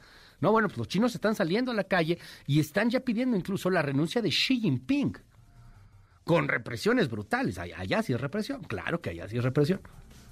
Fotografías que aparecen en New York Times, en Washington Post, échele un ojo. Son las 7 con 40. Intelite reporta la cobertura mediática de los temas del día. En un momento regresamos. Continúa con la información con Luis Cárdenas en MBS Noticias.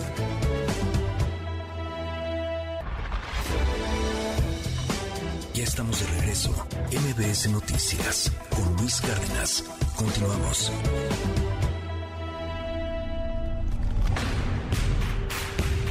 Deportes con Nicolás Romay en MBS Noticias. La bola empieza a rodar y el rumbo va a Qatar. Hola Luis, ¿cómo estás? Me da muchísimo gusto saludarte. Muy buenos días para ti, para toda la gente que está con nosotros sí que nos acompaña como cada mañana. Seguimos con información de la Copa del Mundo de Qatar el día de ayer con muy buenos partidos de fútbol. Camerún y Serbia empataron 3 a 3. Gana derrotó 3 por 2 a la selección de Corea del Sur, convirtiéndose en un equipo que va a pelear por meterse a la siguiente ronda. Brasil 1 por 0 a Suiza y Portugal 2 por 0 a Uruguay. Así eh, cierra la jornada 2 de esta Copa del Mundo. Todos los equipos ya han jugado dos partidos y el día de hoy arrancamos con el cierre de grupos. Eh, seguimos teniendo cuatro partidos diarios, pero ya cambió la franja horaria. Ahora solamente hay dos franjas en donde se juegan los, los partidos. Serán dos partidos al mismo tiempo. ¿Por qué? Porque los cuatro equipos del mismo grupo jugarán al mismo tiempo. Tenemos Países Bajos contra Qatar y Ecuador contra Senegal a las 9 de la mañana, estos dos partidos. ¿Cómo pinta la cosa en el grupo A? Qatar está eliminado y entre Países Bajos que tiene cuatro puntos, Ecuador que tiene cuatro puntos y Senegal que tiene tres puntos, de estos tres equipos solamente dos avanzarán, así que se pone bastante bueno el grupo A. En el grupo B, a la una de la tarde, Irán contra Estados Unidos y Gales contra Inglaterra todo puede pasar en este grupo. Inglaterra tiene cuatro puntos, Irán tiene tres puntos, Estados Unidos dos puntos y Gales un punto. Así que todo puede pasar en este, en este grupo. Eh, ojo, pendientes evidentemente de lo que representa eh, para la selección de Estados Unidos después de que Canadá quedó eliminada de, de la Copa del Mundo. Con CACAF no le está pasando para nada bien y Estados Unidos puede quedar eliminado el día de hoy. Y evidentemente lo que llama la atención es el partido de México mañana contra Arabia Saudita a la una de la tarde, entendiendo la combinación de resultados que se necesita para que México avance. Lo primero es que la selección de Gerardo el Tata Martino gane su partido, algo que no ha pasado. México no solamente no ha ganado, sino que tampoco ha anotado gol. Ojo con eh, con Gerardo Martino, que puede ser su último partido como director técnico de la selección mexicana si no se avanza a los octavos de final. Y rápidamente, Luis, si me lo permite, este platico que se entregaron los premios nacionales de deporte, en donde destaca la mm, bueno, el reconocimiento a Sergio El Checo Pérez como el deportista profesional. No pudo ir Checo Pérez, su hermano Toño fue quien recibió el reconocimiento y la verdad es que más que merecido para Checo ha tenido un año fantástico. Lo que ha hecho Checo Pérez de verdad que es para dimensionarlo, no es para nada sencillo y consigue este Premio Nacional de Deporte en la categoría de profesional. Te mando un abrazo Luis y los esperamos a las 3 de la tarde, totalmente en vivo y en directo desde Doha, desde tierras mundialistas desde Qatar, marca claro por MBS Radio en esta misma estación. Saludos. El mundo está cantando con toda la ilusión. En un momento regresamos. Continúa con la información con Luis Cárdenas en MBS Noticias. Ya estamos de regreso. MBS Noticias con Luis Cárdenas. Continuamos.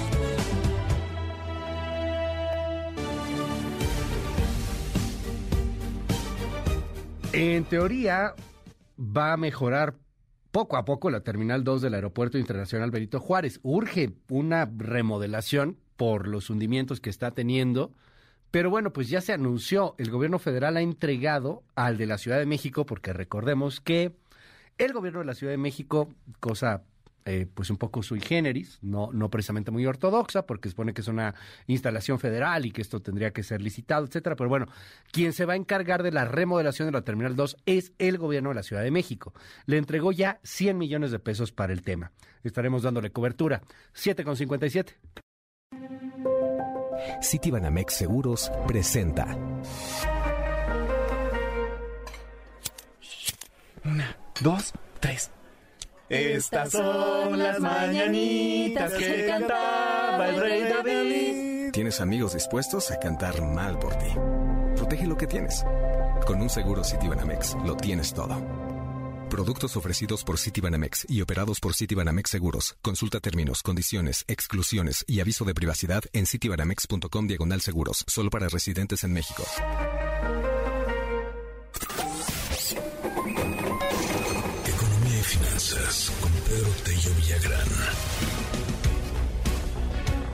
Clásica historia es que ya no, ya no es como era antes. Antes era complicado, ¿eh? Nadie está diciendo que era súper fácil, pero hoy peor. ¿A qué me refiero? Estudias tu carrera, terminas la carrera. ¿Y luego quién te contrata? Pido experiencia, pues ¿cómo va a tener experiencia? Acabo de salir. Oye, abusan de mí, no me dan prestaciones, no, nada, me traen muy mal. Llevo siendo becario 10 años, le pasa mucho a, algunos amigos en el Poder Judicial. ¿eh? Yo he conocido casos de gente que ha durado de menos 5 o 6 años casi de becarios. Este, hay muchas trabas, hay mucha eh, dificultad, particularmente hoy que hay tanta oferta eh, de profesionistas para poder acceder a empleos bien pagados. Ya estudiaste la carrera, es más, ya estudiaste la maestría, hasta el doctorado. Y luego, ¿quién te da chamba, querido Pedro Tello? Te mando un abrazo, buenos días. Luis, buenos días, qué gusto saludarte a ti y también a quienes nos escuchan. Se acaba de dar a conocer la sexta encuesta nacional de egresados que ha sido levantada o aplicada por la Universidad del Valle de México entre más de 11.000 jóvenes cuyas edades oscilan entre los 21 y los 30 años.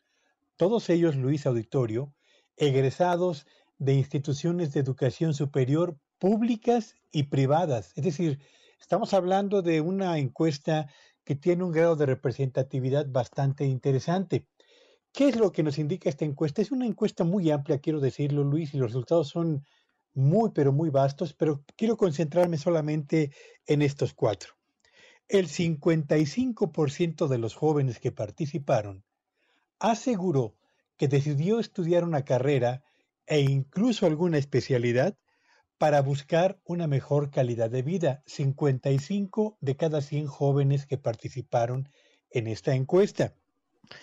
¿Cuáles son los principales obstáculos que encontraron cuando fueron al mercado laboral en busca de alguna oportunidad de trabajo relacionada con su carrera? Bueno, pues casi el 50%, es decir, 46% concretamente de los jóvenes que participaron en esta encuesta, señaló que la respuesta que encontraron, que fue por cierto negativa, fue la que asoció su falta de experiencia con los requerimientos del contratante. Y este problema de la falta de experiencia, Luis Auditorio, que afectó al 46% de los jóvenes entrevistados, se acrecienta cuando se trata de carreras o de empleos relacionados con ingeniería, con actividad manufacturera y con el sector de la construcción. Ahí la falta de experiencia fue la respuesta que encontró el 55% de los jóvenes que buscó por primera vez un empleo. Si usted se dedica a las ciencias naturales o a las ciencias de la computación, en el 50% de los casos, la respuesta que va a encontrar al buscar empleo será, si no tiene experiencia, no hay empleo.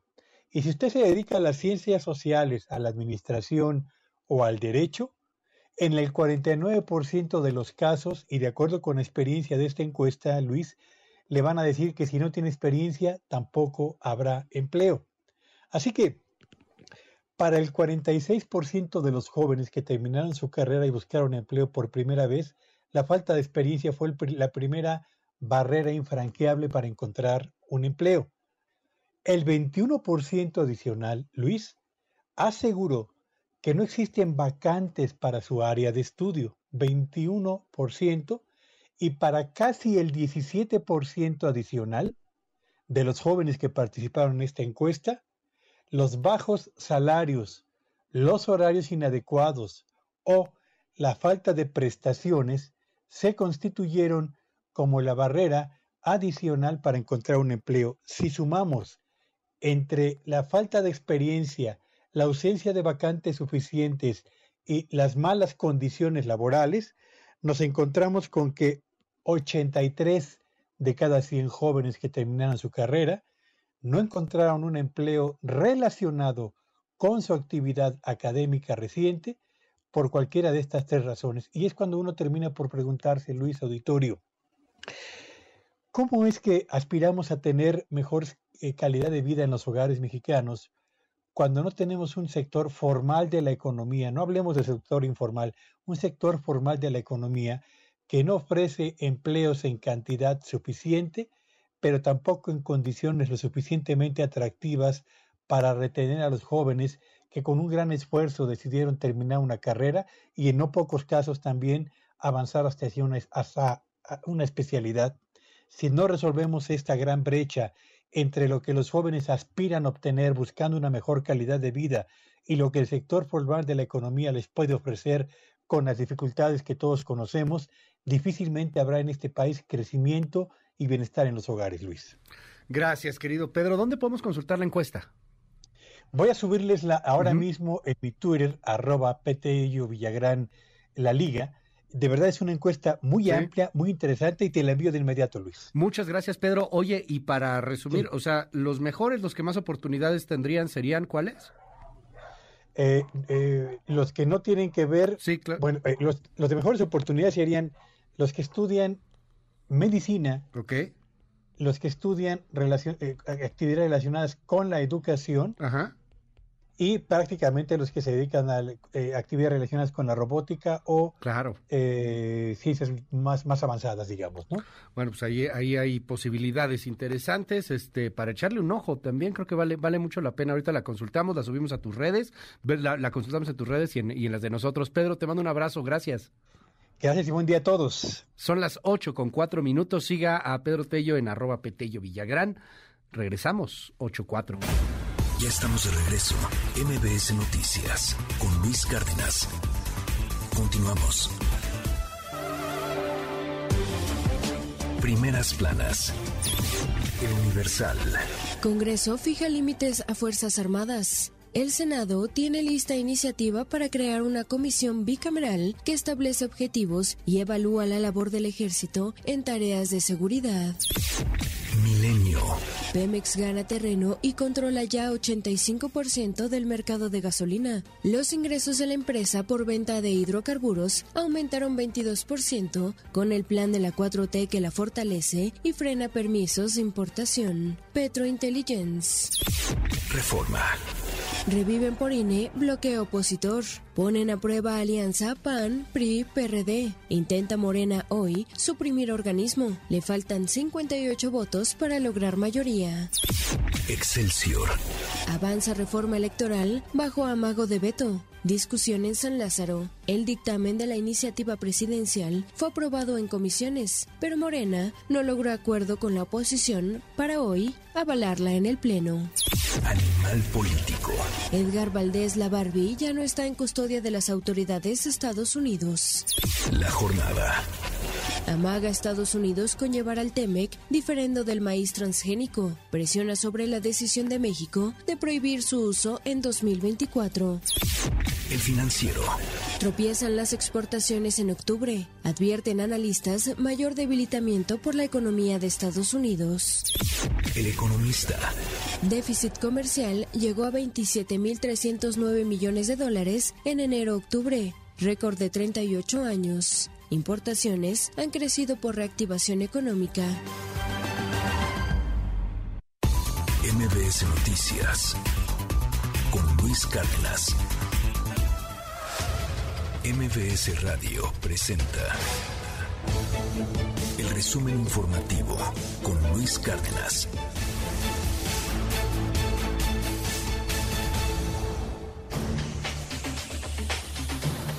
8 con 9 minutos. Coco García, qué gusto saludarte. Buen día. Luis Cárdenas, buen día, buen día al auditorio. Les comento que desde Palacio Nacional el presidente López Obrador pidió a la CFE resolver el conflicto de, eh, con ejidatarios del norte de Quintana Roo, quienes exigen se les paguen sus tierras por donde pasarán cables de electricidad de la paraestatal. Saben, tienen confianza que no vamos nosotros a despojarlos ni les vamos a afectar. El asunto es que no podemos nosotros pagar más de lo que establece el avalúo. Y en efecto, como tú lo sabes y muchos también, un metro cuadrado allá en Tulum cuesta más que un metro cuadrado, vamos a decir, eh, en el ejido Morelos o en eh, Felipe Carrillo Puerto, incluso en Bacalar, en Chetumal y en Espujil, o sea, son este, precios distintos.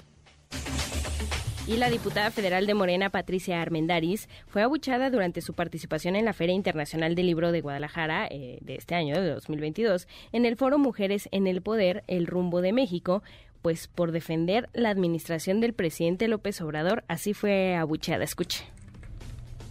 Este presidente lo único que ha hecho en toda su trayectoria, como su trayectoria más importante, ha sido mejorar el sistema tributario para mejorar las transferencias del bienestar. Ay, claro, por favor, si se sienten ofendidos, pues obvio, la tributación ha crecido como nunca, únicamente cobrando los impuestos que deberían cobrar y sin, sin incrementar los impuestos. Ya me sacaron la lengua, señores, pues ya estoy acá. Senadora, muy bien. Bueno, estaba en la presentación ahí de un libro, ¿no? Como En el foro, eh, el o sea, foro. estaba en el foro. Mujeres en el Poder, el rumbo de México. Mujeres en el poder, mujeres en el poder. Ok. Entonces, obviamente a las asistentes no les gustó, no a les los gustó. asistentes no les gustó. Pues Sí, no, pues hubo ahí abucheos y además no, no se ha ganado precisamente muchas simpatías. En fin, está Mm. interesante. Ahí está completo el foro en la página de la FIL, si no me equivoco. Sí. Ahí se puede ver. Así es, Luis. Bueno, y en más información, eh, Luis Auditorio, les comento que un fuerte incendio se registró a la noche de este lunes en dos hoteles de la isla de Holbox, en Quintana Roo. De acuerdo a las autoridades, durante la madrugada se controlaron las llamas y solo se registraron, pues, pérdidas materiales. Afortunadamente, escuche. Afortunadamente se logró contener a tiempo no hay hasta este momento ninguna pérdida más que las pérdidas materiales. No hay ninguna vida humana en riesgo. Hicieron eh, acciones inmediatas por parte de la población y de eh, los elementos de socorro local, protección civil y bomberos, y con el refuerzo de estos tres municipios se ha logrado contener. Eh, Holbox obviamente está en orden, hay energía eléctrica, están todos los servicios, eh, las ferries nos habilitaron los cruces para poder cruzar Bueno, afortunadamente solo se quedaron en las imágenes súper impresionantes, Luis, que se dieron a conocer ahí en redes sociales. Bueno. Y finalmente les comento que este lunes se realizó en el Palacio de Bellas Artes un homenaje póstumo al actor Héctor Bonilla, quien perdió la vida el pasado viernes a los 83 años de edad tras una larga batalla contra el cáncer. El emotivo acto se llevó a cabo con la presencia de sus familiares, amigos y el gremio histriónico, quienes recordaron la vida y trayectoria del primer actor. Es la voz de su esposa, Sofía Álvarez. Gracias a ti, Héctor, por tu buen humor, por tu enorme esfuerzo y disciplina de, todos los días, por tu inmenso amor a tus amigos, a tu profesión, a tu país, a tus hijos, a tus nietos y a mí.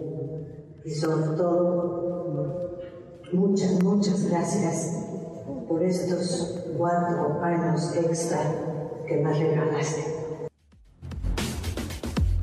Gracias, Coco. Te seguimos en tu red. Gracias, Luis, en arroba Coco García con doble M. Me pueden seguir en Twitter, Instagram, TikTok y Cue. Muchas gracias, buen día. Buen día, a las 8 con 13 minutos. MBS Noticias con Luis Cárdenas.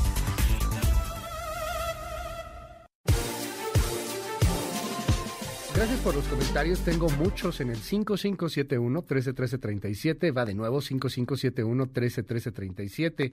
Hola Luis, ¿por qué no hablan de la velada rosa fuera de la Cámara de Diputados? Ya, ya hablamos sobre el tema. Están varios chavos, son jóvenes, de la velada rosa, una especie de movimiento para defender al INE, en algo que le repito, a final de cuentas no va a pasar. No hay manera, no hay votos para cambiar la constitución debido a que no le alcanza al oficialismo con el bloqueo de la oposición. Nos dicen aquí en el, en el WhatsApp, eh, somos personas que mantenemos a todos en el gobierno, son como zánganos y siguen sangrando al país porque esta persona está andan muy enojados por aquí. Este, nos dicen en el WhatsApp, hola, te escuché con lo de Pedro Tello sobre la poca oportunidad que tienen los jóvenes que salen de escuelas y hay quienes no nos contratan en las empresas porque tenemos mucha experiencia incluso también. Entonces, no quieren con experiencia, no quieren sin experiencia, ¿qué quieren? Otra persona de Pedro Tello también sobre lo que dijo hace rato, son esclavos, ¿eh? no trabajadores con derechos de acuerdo a la ley. Yo soy contadora y desde la mitad de la carrera comencé a trabajar como auxiliar contable y a tiempo completo. Así que cuando me gradué ya contaba con la experiencia básica. Sí se puede, hay que echarle muchas ganas, sí se puede. Creo que nadie van a contratar porque no van a tener reconocimiento oficial de las universidades bien establecidas en nuestro país. Lo de las universidades del bienestar, hablen también de eso porque engañan, no son, no son universidades. Eh, 5571-131337. Siempre ha sido así, el, Luis, siempre ha sido así. Antes terminabas la licenciatura en ingeniería y empezabas vendiendo muebles, tacos o cualquier cosa, tú lo sabes muy bien. Eh, nos dicen en el, en el WhatsApp, sobre la marcha y sobre las encuestas de Morena. Me dicen aquí que hoy soy muy oficialista y que ahora todo el programa es de Morena, es del presidente. Hola, muy buenos días. Supongo yo también me dicen aquí que la adoración que se marca a López Obrador es por la atención que se le da a la clase baja. Eh, es el único gobierno que aparentemente les ha puesto atención. Y aunque no sea así, tiene eh, tienen gatusados a muchos por la cantidad de dinero que se reparte. 5571 131337 Va de nuevo, es el 5571 131337 abierto absolutamente para todo nuestro auditorio. Información en el México rojo de todos los días. Este es el México que ya parece una constante, repleto de sangre, repleto de levantones, de asesinatos. Perdón, la información que sigue lo va a estresar, no, no está padre. Yo no pongo el guion, no, no quiero hacerlo así. Me gustaría no hablarle de estas cosas, pero son cosas que pasan y que creo que tenemos que comentar. Uno, Guanajuato. Un comando armado llegó a una vivienda, esto en Apaseo el Grande, y ahí mató a dos mujeres a balazos, hirió a otros dos. Mató a tres mujeres, perdóneme, mató a tres mujeres a balazos y terminaron heridos otros dos. Muy cerca de Guanajuato, en Querétaro, en las instalaciones de seguridad pública del municipio de Querétaro, se registró un ataque a disparos y con un artículo explosivo, sin que, gracias a Dios, se registraran heridos. Pero hasta el momento no hay detención de ningún responsable. Muy cerca de Guanajuato, ya en Querétaro también, se va expandiendo la violencia. Por otro lado, le cuento, hace unos días le reporté la balacera en el municipio de Nuevo Laredo, Tamaulipas. Eso fue ayer, perdóneme. La madrugada de ayer, lunes. Bueno, pues las pérdidas están estimadas en 100 millones de pesos. Así lo afirmó el presidente de la Federación de Cámaras Nacionales de Comercio en la entidad, Julio Almanza. Si me sigue ahí a través de MBS Noticias, está viendo lo que pasó ayer por la mañana en Nuevo Laredo. Coches incendiados, bloqueos en la carretera, comercios incendiados. La pérdida, 24 horas después, 100 millones de pesos en Tamaulipas, otra vez. Pero la clase política, no, que le vale cacahuate, por favor. A la clase política le vale cacahuate esto. Gustaría decirlo de otra manera, pero la clase política le vale pepino esto. ¿Qué es, qué, ¿En qué está la clase política? En la grilla. Ya le contaba muy temprano esta discusión de la reforma electoral que no va a llevar a ningún lado. Mm, espéreme. La grilla va, va encrechendo. ¿Qué está haciendo Ricardo Monreal y Santiago Krill? Andan en España, fueron la interplanetaria o interparlamentaria, algo así, porque pues muchas veces viven en otro planeta nuestros representantes. Ellos, tranquilos, es la grilla. No sé, no sé por qué se pelean tanto por gobernar un país y cuando lleguen a gobernar ese país, a ver si todavía hay país que gobernar. A ver si no llegan a gobernar trizas. Vamos primero con lo que está pasando con Ricardo Monreal. Esto fue lo que le dijeron los simpatizantes de Morena a Ricardo Monreal el día de la marcha del presidente. Escuche.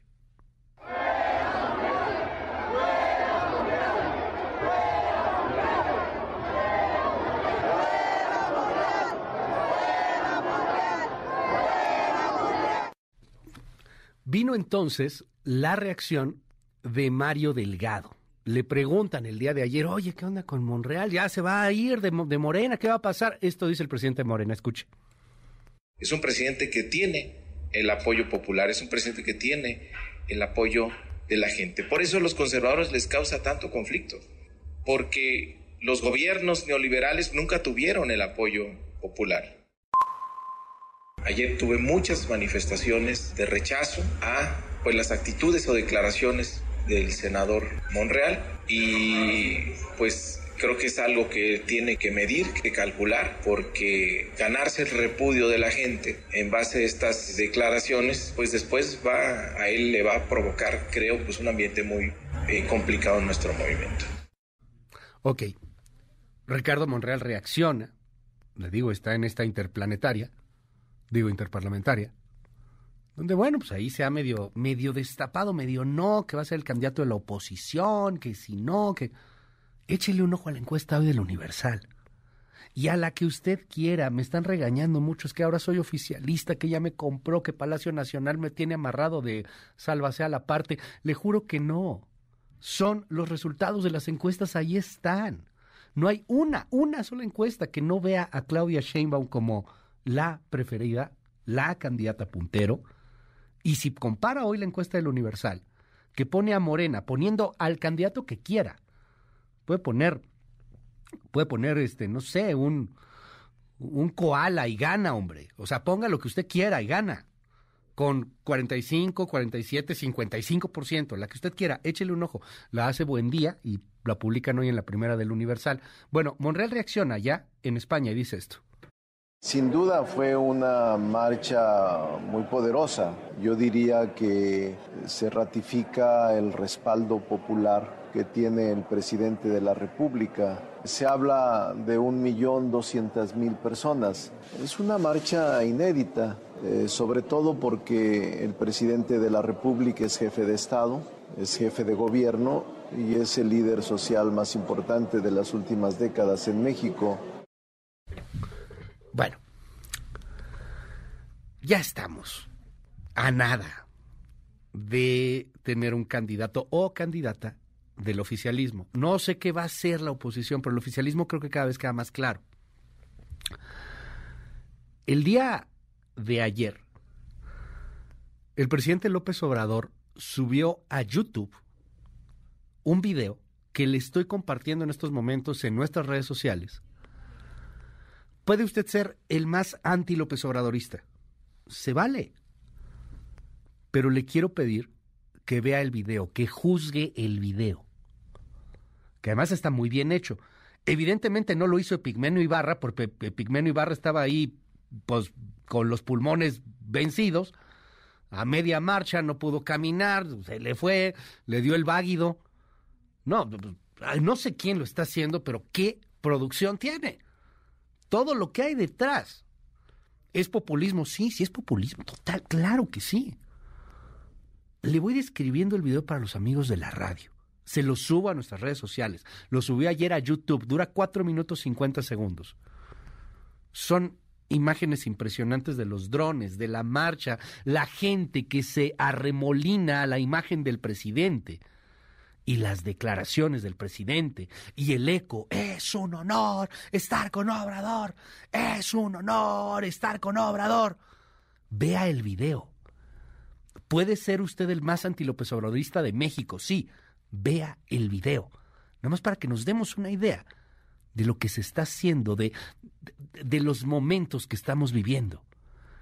Esto, para los amigos de la radio, es parte de ese video. Los amigos de la tele van a ver por ahí algunas imágenes. Escuche.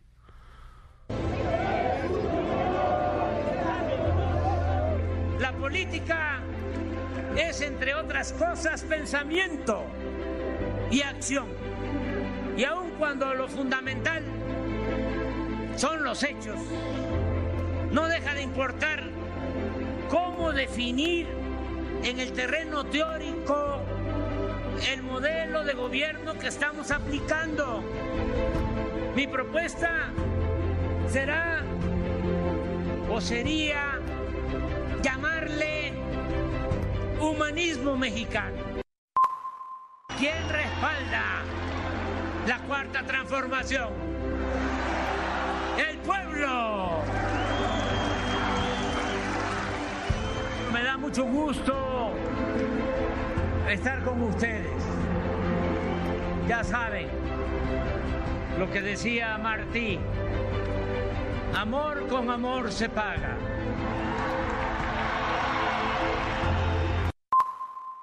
Hagamos realidad y gloria el humanismo mexicano. ¡Que viva México! ¡Viva México! ¡Viva México!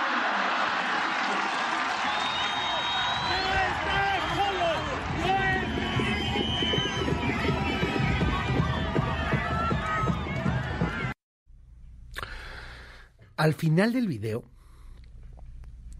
casi al final, se ve cómo va entrando el presidente al Palacio Nacional y cómo los militares se le cuadran. Ay, nanita. Le gritan, buenas tardes, señor presidente. Sí, sí es muy simbólico en muchas cosas este, este video. Es distinto al que subió a Twitter, ¿eh? Este es nuevo, este lo subió a YouTube. Sí, sí trae mucho símbolo interesante. Uno de ellos, quizá el más importante, Claudia Sheinbaum, aparece ella sola, saludando al pueblo, de menos unas tres o cuatro veces. En muy buenas imágenes, por cierto, en muy buenas tomas. Claudia Sheinbaum aparece tres o cuatro veces en el video de López Obrador. Sí, sí queda claro, ¿no? ¿O no? Todavía no. No sé, ¿qué, opina? Ahí, se lo dejo, véalo. La jefa de gobierno aparece tres, cuatro veces, ella. De repente hay una imagen por ahí perdida de Ana Augusto López. Yo no vi a Marcelo, lo vi hace un ratito como dos veces, pero no, no, no alcancé a ver a Marcelo ver ninguna de las tomas. Es el video oficial de la marcha, pues. Es el video promocional del mismo presidente. Claudia Sheinbaum aparece varias veces. Ayer López Obrador en su mañanera, sobre la marcha, extasiado, feliz, contento de lo que había pasado, pues no es para menos, dijo esto sobre el pueblo. Escuche. Y si estás con el pueblo, vas a tener respaldo. Y si te pueden venir encima, como jauría, no pasa nada. Es tu ángel protector, es tu escudo, es tu detente. ¿Saben lo que dicen los detentes, no? Que traigo la bolsa. Detente, enemigo, detente, demonio, que el corazón de Jesús está conmigo. Detente. Pero es el pueblo, el detente, es la gente. A ver, esto es bien importante. Lo que dijo el presidente López Obrador en torno al tema, eh, el pueblo, la importancia que tiene la gente. Le vamos a presentar a continuación una recopilación que hicimos solamente con testimonios de la marcha. No es de ninguna otra fecha más que del domingo. Es gente que fue entrevistada por distintos medios, particularmente el sistema público de radiodifusión.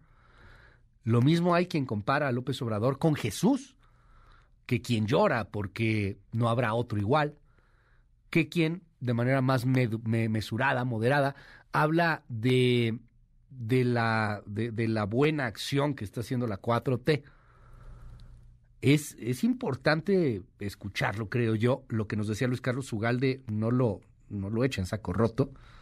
Esta cuestión de veneración, recalqué esta palabra, es una veneración, no es una simpatía. Vamos, ni siquiera ni siquiera es ni siquiera es una cuestión de súbdito ante un monarca, ¿no? Es, es algo es algo que va mucho más allá. Es una veneración, es algo cuasi divino en algunos momentos. ¿De qué tamaño es esto en el país? ¿Quién sabe? Interesante, pero no deja de ser un gran fenómeno. Escuche.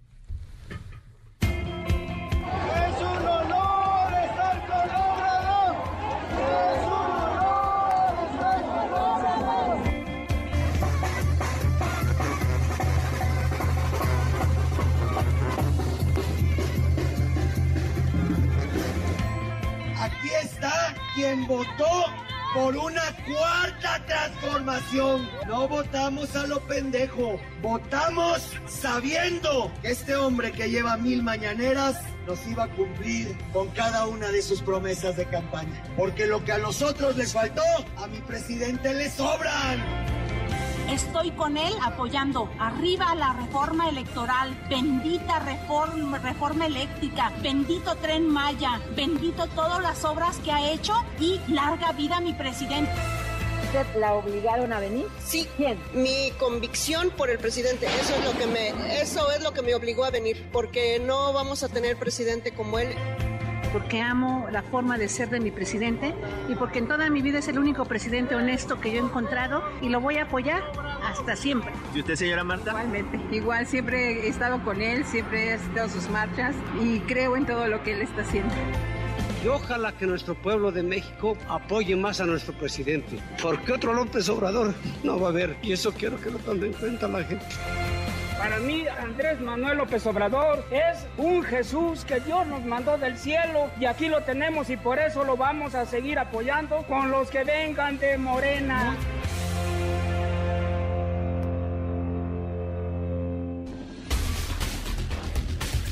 Las 8 de la mañana con 30 minutos, 5571 131337, va de nuevo 5571 131337.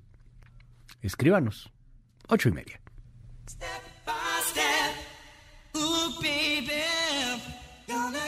To you,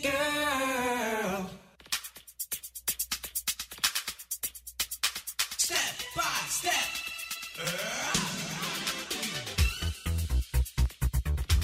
Se me hace que este chavo va a pegar, ¿no? O sea, como que sí va bien. Oye, hoy cumple 54 años el cantante estadounidense Jonathan Knight. Es integrante, a lo mejor se acuerda usted, New Kids on the Block. 54 años tiene ya. 8 con 31. Regreso para platicar de la crisis del cine. Esto es MBS Noticias. Yo me llamo Luis Cárdenas. Seguimos con más.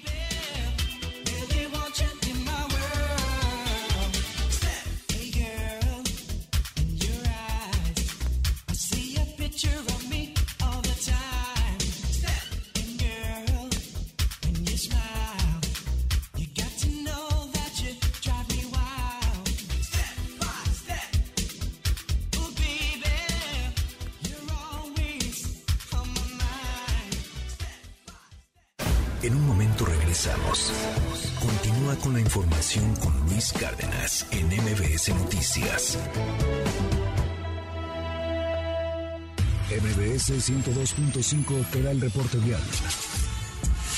Esta es la información vial. Norte, tránsito libre en ambos sentidos de calle Tres Ánigas, entre calle Perlillar y Calzada Vallejo. Sur, hay buena circulación sobre el eje 8 Sur, desde Avenida División del Norte hasta Avenida Vía Láctea. Centro, incrementa el aforo vehicular sobre Lorenzo Boturini, desde Francisco del Paso y Troncoso hasta Avenida Congreso de la Unión. En este tramo demorarás aproximadamente 10 minutos. Sigue escuchando MBS Noticias con Luis Cárdenas. MBS 102.5 te da el reporte vial. En Soriana encuentras la mayor calidad. Aprovecha que el pollo entero fresco está a 39.90 el kilo. Sí, a solo 39.90 el kilo. O lleva carne molida de res 80-20 a solo 87.90 el kilo. Sí, a solo 87.90 el kilo. Soriana, la de todos los mexicanos. A noviembre 30, aplica restricciones. Si crees que la legalidad y la transparencia son valiosas para la democracia y para México, participa en el onceavo Seminario Internacional Estado de Derecho y Combate a la Corrupción en América Latina, que se realizará del 1 al 3 de diciembre en el marco de la Feria Internacional del Libro de Guadalajara 2022. Conoce los detalles en www.congreso.rendiciondecuentas.org.mx o en el stand del INE dentro de la feria, donde encontrarás publicaciones gratuitas. Mi INE es valioso porque mi INE nos une. Jorge, ¿te gustaron los lentes para esquiar? Aquí ni nieva, pero dátelos. Nos lo merecemos. Total, un tarjetazo más. ¿Las tarjetas de crédito te impulsan a gastar? Dales la vuelta con la de BBVA y ponle un límite a tus gastos desde la app. Conoce más en bbva.mx diagonal salud financiera. BBVA, creando oportunidades. La emoción, el análisis y el mejor equipo de especialistas en Marca Claro. Isra, acá tenemos un, un- un debate, ¿no? Este, con el tema de la media cancha, ¿no? Yo soy de la idea de que, de que digo, reconozco la calidad que tiene Héctor Herrera y lo que ha hecho en su carrera, pero me parece que, hay alguien en el mejor momento, que es eh, Eric Gutiérrez, ¿no? Eh, Héctor, no quiero decir que desentonado, pero creo que no, está en su mejor momento. Eh, yo, Héctor, sí lo veo a lo mejor que, le está costando eh, en cuanto a la cuestión física, pero bueno, su presencia su experiencia, pues a veces te dan eh, alguna alguna jugada positiva, ¿no? A mí se me antojaba, por ejemplo, que entrara Andrés, eh, el partido que jugó de contra Suecia, fue Suecia, este, metió unos pases que me parecieron interesantes, algo diferente, ¿no? Obviamente también está en un momento que le percibe el técnico y que, bueno, él decide evidentemente que a lo mejor quiere más dinamismo, qué sé yo, pero sí es complejo. Marca Claro, de lunes a viernes a las 3 de la tarde, aquí en MBS 102.5. En este mundial jugamos todos. Vamos México. Si juegas con nosotros, juegas con México. Caliente.mx. Baja la app y recibe de regalo mil pesos. Válido solo para nuevos usuarios. Permiso Segov de GGSP 40497. Diviértete responsablemente. Los juegos con apuesta están prohibidos para menores de edad. Consulta términos y condiciones en caliente.mx. Disfruta del sabor, el talento, los colores y la calidad de Veracruz desde casa. Entra a tienda.hechoenveracruz.gov.mx y encontrarás productos elaborados por manos veracruzanas como café, vainilla, artesanías y mucho más. Visita nuestra tienda en línea y descubre lo que tenemos para ti. Gobierno del Estado. Los días azules BMW llegan para que estrenes el BMW X3 o BMW X5 híbridos conectables y los conduzcas con 18 meses sin intereses, más 5 años de mantenimiento total sin costo, más voucher de 5 mil pesos en accesorios y lifestyle BMW. Visita tu distribuidor autorizado. BMW, el placer de conducir. CAT promedio 0.9% sin IVA. Vigencia el 30 de noviembre de 2022. Consulta términos y condiciones en bmwfs.com.mx. Saca, saca, saca. Ya entrados en la diversión, no falta quien saque. Pero la verdad, los inhalantes lo único que sacan es un daño cerebral irreversible. Alucinaciones y desorientación. Es más grande el sufrimiento que causa su consumo que el dolor que lleva a inhalar un solvente. No te arriesgues. Si necesitas ayuda, llama a la línea de la vida 800-911-2000. Secretaría de Gobernación. Gobierno de México. ¿A qué sabe la sensación de gritar cuando rueda el balón? A pasión, emoción y felicidad por cada gol. Boing, sabe a México. Come bien. En Walmart te encuentras la emoción de decorar. Gran variedad de coronas navideñas para puerta a solo 99 pesos. Walmart, precios bajos todos los días. Ya estamos de regreso. MBS Noticias con Luis Cárdenas. Continuamos.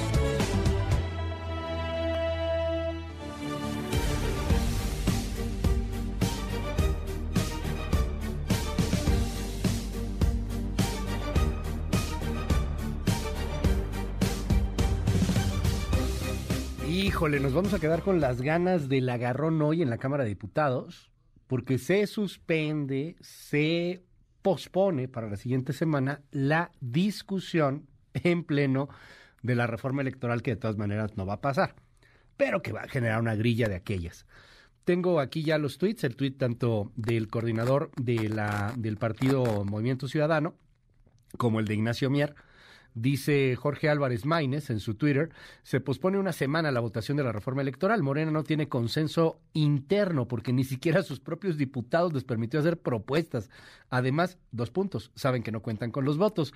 Poquitito después, esto lo pone Álvarez eh, a las eh, 8 con 14, a las 8.30 reacciona el coordinador de Morena, el poderoso Ignacio Mier ahí en la Cámara de Diputados, y dice, por prudencia y dar tiempo para el análisis del dictamen aprobado en comisiones, los coordinadores de la coalición Juntos Haremos Historia, o sea, Morena, Verde, el PT, acordamos pedir a la mesa directiva que dicho proyecto sea abordado hasta el próximo martes. Entonces, pues hoy no hay discusión, hoy no se va a poner la cosa eh, tan, tan de color de hormiga en el Pleno, espérese al próximo martes. De todas maneras, la grilla está a todo lo que da en la Cámara de Diputados, también por el asunto no solamente de la reforma electoral, sino de muchas cosas que están cambiando en el país. Una de ellas, de hecho, es el asunto del cine, esta, este reclamo de muchas organizaciones por la falta de apoyo. Tengo en la línea a Joaquín Cosío, usted lo ubica muy bien, el Cochi, el Cochiloco, también uno de los grandes personajes. Joaquín, es un honor tenerte aquí en este espacio por teléfono. ¿Cómo estás? Te mando un abrazo. Eh, muy bien, muchas gracias. Muchas gracias por esta, esta charla contigo. O- oye, ¿cómo, cómo, cómo ven ustedes el, el tema del cine? ¿Qué está pasando eh, con la falta de apoyos o no hay? ¿Qué, qué lees tú? Pues eh, ciertamente hay un pues un, un despropósito en, en, en el manejo de, de los presupuestos, sobre todo para el cine, porque se desamparan estas eh, estos eh, eventos como la entrega del Ariel, que es un evento muy importante que tiene más de cerca de 50 años otorgándose, algo así, que se ha interrumpido en algunas ocasiones por causas de fuerza mayor, pero que ahora pues no no no tienen una explicación muy muy sustentable, ¿no? Es decir, no no estamos de acuerdo en que no haya presupuesto para este tipo de eventos, pero sí haya sí haya presupuesto para para eh, fomentar o para eh, precisar más la, militarización del país, por ejemplo, ¿no? Eh, se invierte muchísimo para tener el ejército en las calles y se desamparan, se dejan eh, sin presupuesto eventos tan importantes para la cultura, para nuestra cultura mexicana, como la entrega del Ariel. Oye, Joaquín, está aquí conmigo también y te aprecio mucho Susana Moscatel que, que nos acompañes aquí en, en este espacio. Hola, Susana, hola, ¿cómo estás? eh, hola Luis, hola Joaquín. Muy ¿Qué bien. tal? ¿Qué tal, Preocupada Susana? igual que, que todos por esto. ¿Qué nos dice Susana? No, pues eh, ya que tenemos a Joaquín en la línea, verdaderamente yo lo que quiero, yo lo que quiero preguntarle a él, porque hay mucha opinión y mucha politización alrededor de todo este tema, pero ustedes como actores que trabajan, como gente que siempre ha trabajado a favor de la cultura, ¿qué han visto diferente? Eh, y qué es lo, ah, más allá del anuncio, obviamente, de la academia el pasado eh, viernes respecto a que sí se tienen que posponer el- los premios Ariel, ¿qué han visto diferente últimamente respecto a la posibilidad? Porque la Secretaría de Cultura está insistiendo de que se hicieron más películas que nunca este año. Sí, bueno, es, es como siempre esa frase famosa de que ellos tienen otros datos, ¿no? bueno. Sin embargo, pues la- nosotros, por nuestra parte, pues somos un gremio que seguimos sintiendo bastante desprotección en ese sentido, ¿no? Nos parece, digo, al menos a mí, un despropósito muy, muy, muy radical el que se eh, restrinjan estos, estos apoyos y que por otra parte, pues eh, se inviertan los presupuestos en otro tipo de rubros, como insisto, militarizar el país, ¿no? Que eso cuesta y mucho. Oye, dime algo, eh, una de las críticas, también se politiza, ¿no, Joaquín? Pero una de las críticas que, que yo escucho frecuentemente es que había recursos, pero había recursos para unos consentidos y para cine que era, que era comercial, que era muy frívolo, que era una cosa venial y que realmente tampoco se hacía realmente cine de, de arte, cine profundo. ¿Qué nos dice sobre, sobre ese asunto y sobre ese argumento que está pues permanentemente, particularmente del lado, del lado gubernamental, del lado de quien está defendiendo estos recortes? No, bueno, pues también me parece una información equivocada, es decir, quienes las películas que han sido reconocidas por el Ariel, los actores que han sido reconocidos por el Ariel, han sido proyectos que han puesto en alto el nombre de México, desde luego. Ah, Son películas importantes, importantes para nuestra cultura. Es decir, uf, desde el mismo el película del infierno de Luis Estrada, una película que ha ganado mu- muchísimos Arieles, eh, no sé, la lista es eh, larguísima. Y siempre con proyectos absolutamente serios que no no, no son eh, para nada tienen que ver con, con esta banalidad de la que no- se nos acusa no no hay tal. El, el cine mexicano tiene por fortuna de todo. Hay una producción grande eh, mucha de ella privada desde luego. Y no solamente esta subvención a Radiel ha, ha, ha sido ha sido bastante importante sino han desaparecido fideicomisos para el cine. Es decir el, el Fidecine por ejemplo en fin varios fideicomisos que fueron eliminados por completo. Entonces está desamparando toda el área cinematográfica, toda la producción cinematográfica, porque seguramente pues no se considera importante. De hecho, claramente no es una prioridad para este para este gobierno. Eh, co- coincido que claramente no es una prioridad. Y yo quiero preguntarte a ti, eh, Joaquín, la importancia del Ariel, no para el gremio, sino para la promoción de la cultura y del cine. En efecto, eh, por ejemplo, Noche de Fuego, de Tatiana Hueso, que es una película que si no han visto, tienen que verla. Fue la gran ganadora. Y, y son películas que verdaderamente eh, tenemos que ver. Hay donde verlas, hay plataformas, hay lugares. ¿Qué opinas, Joaquín, respecto a la crítica eterna de que solo son películas, precisamente lo contrario, ¿no? Demasiado altas en términos culturales y demasiado ajenas a la Muy gente. abstrusas, Muy que a- nadie sí. comprende, ¿no? Y, Dicen. pre- y- y precisamente, pues por eso han descentralizado en teoría todos estas, eh, estos eh, recursos, ¿no? Para que no ocurra eso.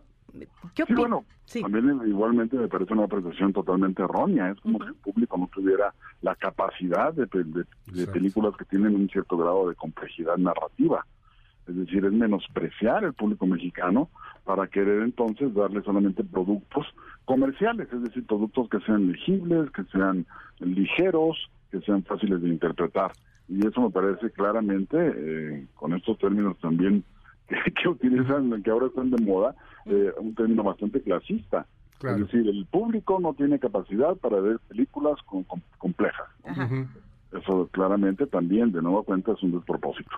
Oye, para cerrar, Joaquín eh, eh, Cosío, quisiera preguntarte eh, dos cosas. Bueno, la primera, eh, vamos a tener que atenernos a Guillermo del Toro para que pague esto, él tendrá que sacarlo de su bolsa.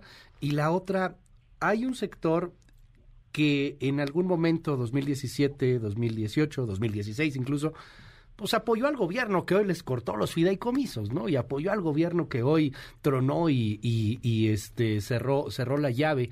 ¿Hay algún arrepentimiento dentro del sector en, en ese sentido? ¿Qué, ¿Qué nos dices?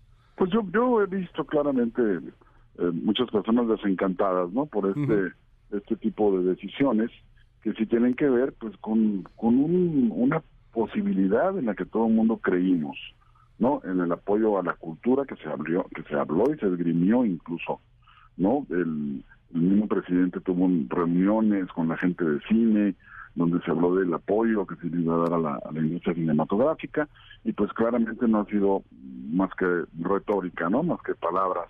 Los hechos concretos y específicos son que una ceremonia que efectivamente el Estado tal vez no tiene la obligación legal para hacerlo, eso habría que reconocerlo, pero que sin embargo tiene una obligación moral de estimular el trabajo creativo, ¿no? de promover el trabajo que se hace en ese sentido y en ese rubro. El arte eh, es cultura también, y la cultura es importante para nuestro país, para la gente, o sea, que la gente tenga posibilidades de ver una película, la que le dé su gana. Es decir, que haya una oferta cinematográfica de todos los rubros posibles, que haya comedia, que haya películas de arte, que haya películas de ficción, películas eh, policíacas, etcétera, que no veo yo por qué tiene que acotarse esta posibilidad, ¿no? Y que se castigue entonces así a esos proyectos que de pronto no pueden ser, eh, no consideran, que no son considerados como importantes para la para la gente, porque simplemente no van de acuerdo con esta retórica eh, por parte del, gobierno, ¿no? el mismo Luis Estrada, que ha sido un, productor de películas que, ya son casi legendarias en nuestra historia. Pues no ha salido, ¿no? Eh, Esta que viva México, seguimos esperándola. Yo sé que ahí, ahí hubo muchos temas, pero eh, seguimos esperando verla en la pantalla grande y no hemos logrado, ¿verdad? Sí, exactamente. Es una película que fue rechazada, por ejemplo, por el cine, ¿no? En su momento y que fue rechazada por estos fideicomisos también para recibir apoyos. Finalmente, esta película Viva México tiene que buscar su propia manera de salir al mercado, de salir y distribuirse en las salas de cine. Eso me parece pues radicalmente terrible. Son, son decisiones incluso bastante agresivas para un gremio que solamente trabaja, que ni siquiera está diciendo o pidiendo o solicitando más que la posibilidad de sobrevivir y de continuar produciendo eh, entretenimiento para la gente. Joaquín Cosío, es un honor poder platicar contigo. Te aprecio mucho que nos tomes la llamada y estamos al habla si nos permites. Gracias, Joaquín. Por supuesto, muy amables, gracias a ustedes. Abrazos, Joaquín. Es, es, es, Joaquín Cosío, usted lo ubica perfectamente. Quizá uno de los personajes más emblemáticos es el famoso Cochiloco.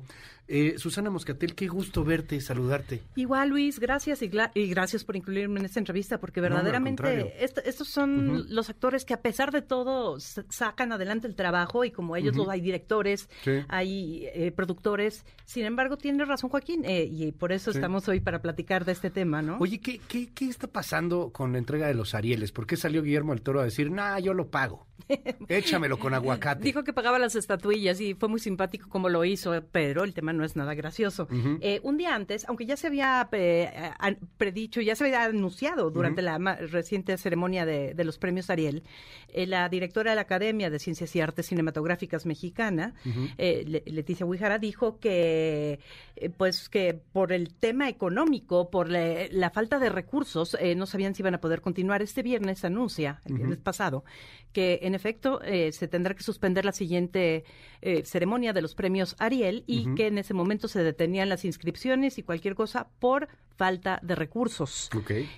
Esto ocurrió en el fin de semana más ocupado probablemente informativamente de nuestra historia, ¿verdad? Claro, el día de la marcha y todo. El mundial jugaba, el mundial jugaba México, eh, eh, perdió con Argentina, en fin, sí. Esto lo hice ella el viernes el sábado Guillermo del Toro, y eso sí es eh, muy simpático, la, la, decisión que tomó en el momento que lo decidió anunciar, dijo, estamos, sé que estamos jugando contra Argentina en este momento, pero una pausa, ¿no? Esto lo dice por Twitter.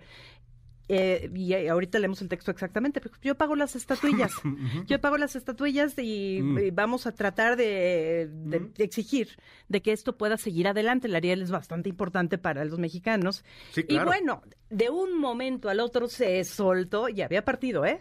Había un partido que sí tenía la atención de la gente, No, ¿verdad? ¿cómo no? Bueno, pero se hizo trending topic. O sea, Guillermo del Toro se hizo trending topic. Mira, de por sí Guillermo del Toro es alguien que cuando habla la gente escucha y ya ha hecho tantas cosas buenas para el cine eh, por, por su propio pie, por su propio deseo, ¿no?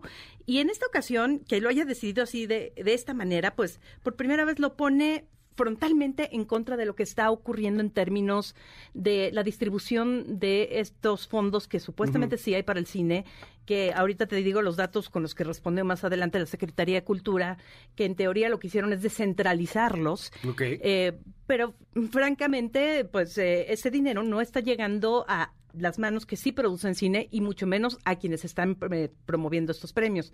¿Qué pasa? Guillermo el Toro dice, yo propongo pagar estas estatuillas. Eh, Alejandra Frausto, eh, la secretaria Sí. de Cultura, eh, pues dice, yo estoy abier- estamos abiertos al diálogo.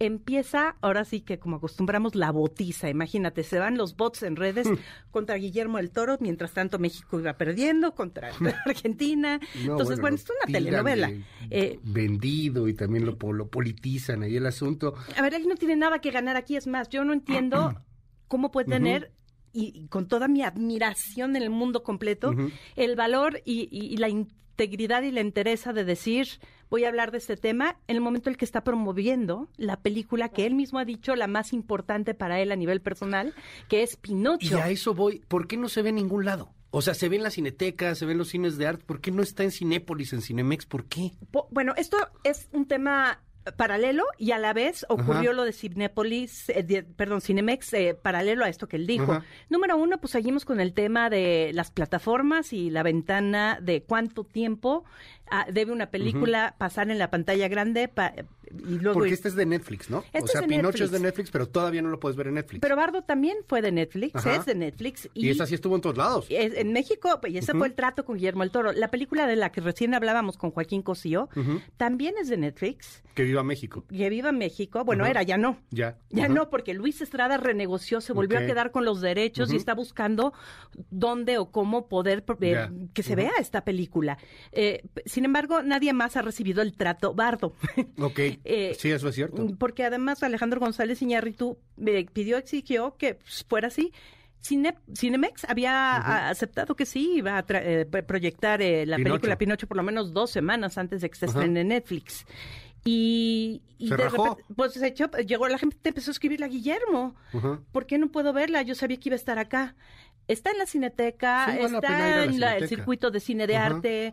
Enseguida toda la gente, y el mismo Guillermo pidió, todo esto pasó el Sí. sábado, ¿no? Entonces estábamos Es que hay quien lee, fue como una censura, ¿no? O sea, por ponerse así, lo le taparon la boca, no le distribuyen su película. Es, pero es- creo una que no lectura, va por ahí, pero ¿no? yo, yo también tengo mis dudas porque Ajá. realmente fue demasiado Y fue antes, simultáneo o sea, ya todo, habían- al mismo sí. tiempo estaban pasando todas las cosas y francamente no creo, nunca he visto Ya. pruebas de que eh, Cinemex esté eh, trabajando Sí, con no, el no, gobierno pues para no, nada. Ni Cinépolis tampoco. Mucho, no, claramente siempre hay eh, eh, tratos cuando se hacen los festivales de cine, Claro. pero y por eso, por eso fue la razón por la que Bardo sí se pudo ver en la pantalla ¿y grande tanto tiempo, porque fue el trato con el ¿Cuándo sale ya en Netflix, Pinocho? eh, Pinocho en dos semanas, la, la próxima sí, Ujú. y es una belleza ya. Espero Sí. poder hablar plenamente de ella. Vamos a por- platicar de ella si nos das oportunidad Yo- pronto. Feliz. Yo no la he visto, espero este fin de semana lanzarme Cineteca Nacional a verla, porque no hay no hay otro lugar, o sea, la Cineteca hay algunos cines de arte, este, de manera comercial muy lamentable,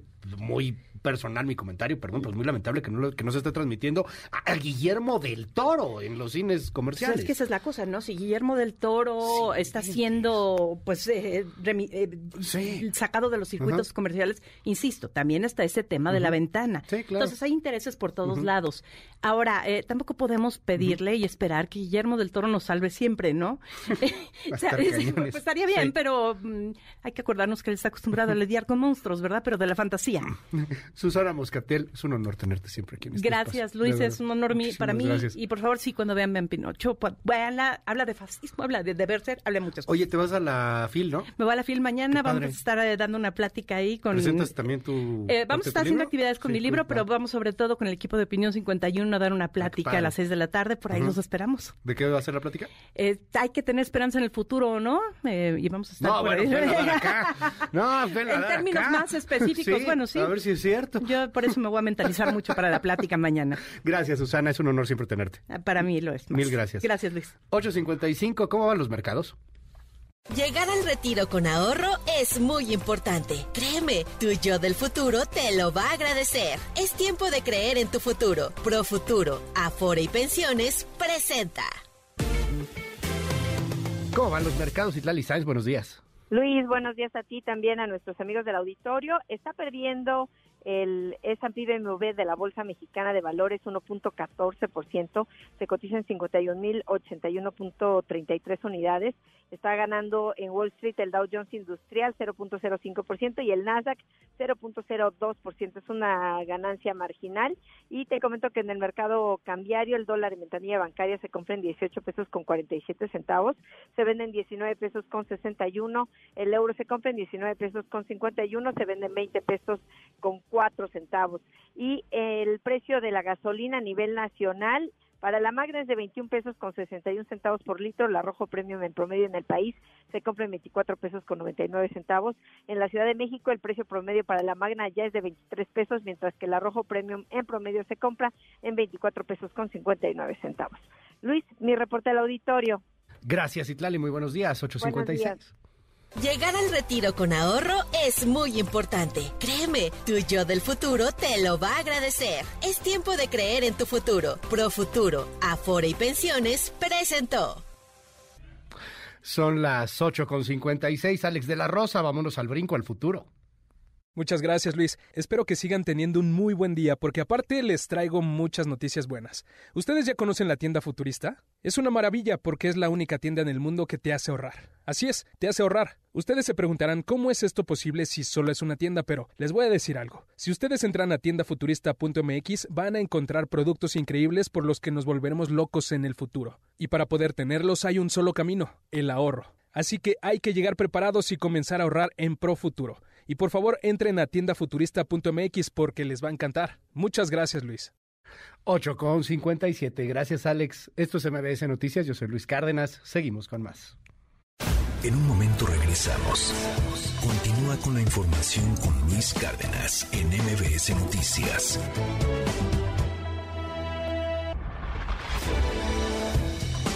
Ya estamos de regreso. MBS Noticias con Luis Cárdenas. Continuamos.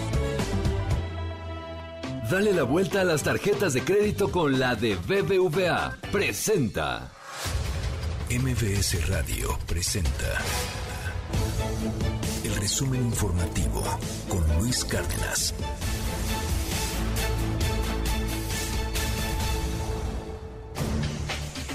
Coco García, qué gusto saludarte. Buen día.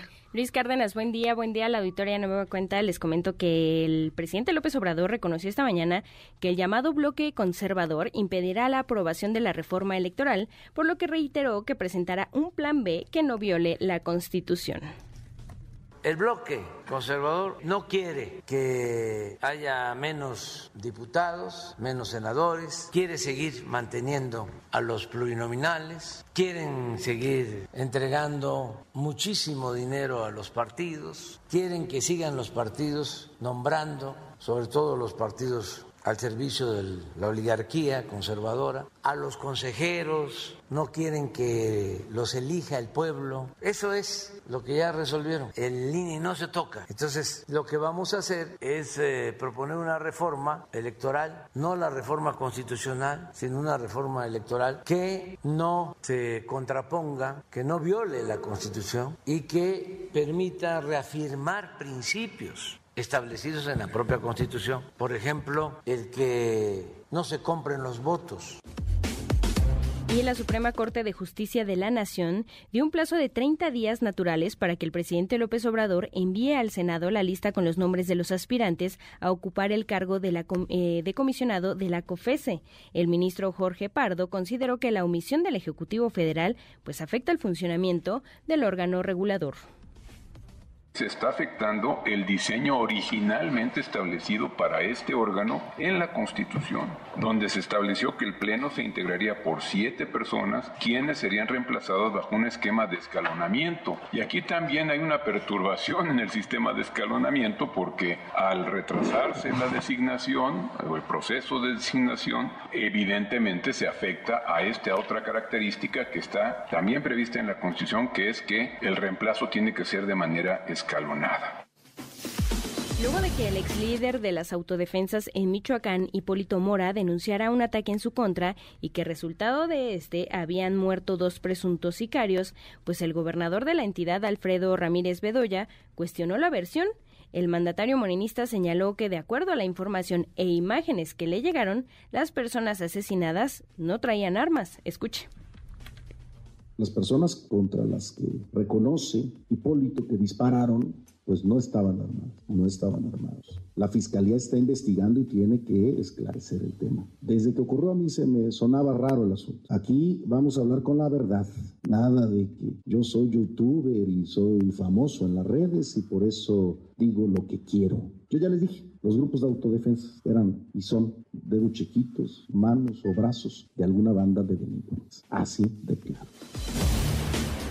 Finalmente, Luis Auditorio en Información Internacional les comentó que en China continúan las protestas en contra del presidente Xi Jinping y sus políticas de COVID-0. Los inconformes utilizan hojas blancas como símbolo de la censura del gobierno y las manifestaciones se han extendido por varias ciudades del gigante asiático, por lo que las autoridades han desplegado ya a la policía para tratar de aminorar las movilizaciones. Es una locura. Creo que primero es por Xi Jinping, el presidente. Debemos terminar con su dictadura porque a él solo le importa el mismo. Es por eso que mucha gente murió, por él. Pero ahora es una buena noticia que muchas personas se den cuenta que es un presidente ilegal. Gracias, Coco. Te seguimos en tu red. ¿Cuál es? Gracias, Luis. En arroba Coco García con doble me pueden seguir en Twitter, Instagram, TikTok y Cue. Muchas gracias. Buen día. Buen día. Son las 9.7. Dale la vuelta a las tarjetas de crédito con la de BBVA. Presentó. MBS Noticias. Cultura y espectáculos. El Museo Metropolitano de Nueva York alberga la exhibición Las vidas de los dioses, la divinidad en el arte maya, la cual estará abierta al público en dicho centro cultural hasta el 2 de abril de 2023. La muestra está conformada por casi 100 piezas que provienen de ciudades antiguas de México, Guatemala y Honduras, entre miniaturas, estelas y esculturas monumentales del periodo clásico, además de otros objetos que representan a los dioses mayas en las diferentes etapas de su vida, desde su nacimiento, juventud, vejez y en algunos casos su renacimiento como parte de su gira After Our Steel Town, el artista canadiense The Weeknd regresará a nuestro país para presentarse en el Foro Sol de la Ciudad de México el 29 de septiembre de 2023. Los boletos estarán disponibles en preventa el próximo 7 de diciembre, mientras que la venta general dará inicio al día siguiente en las taquillas del inmueble y en la página web oficial de Ticketmaster.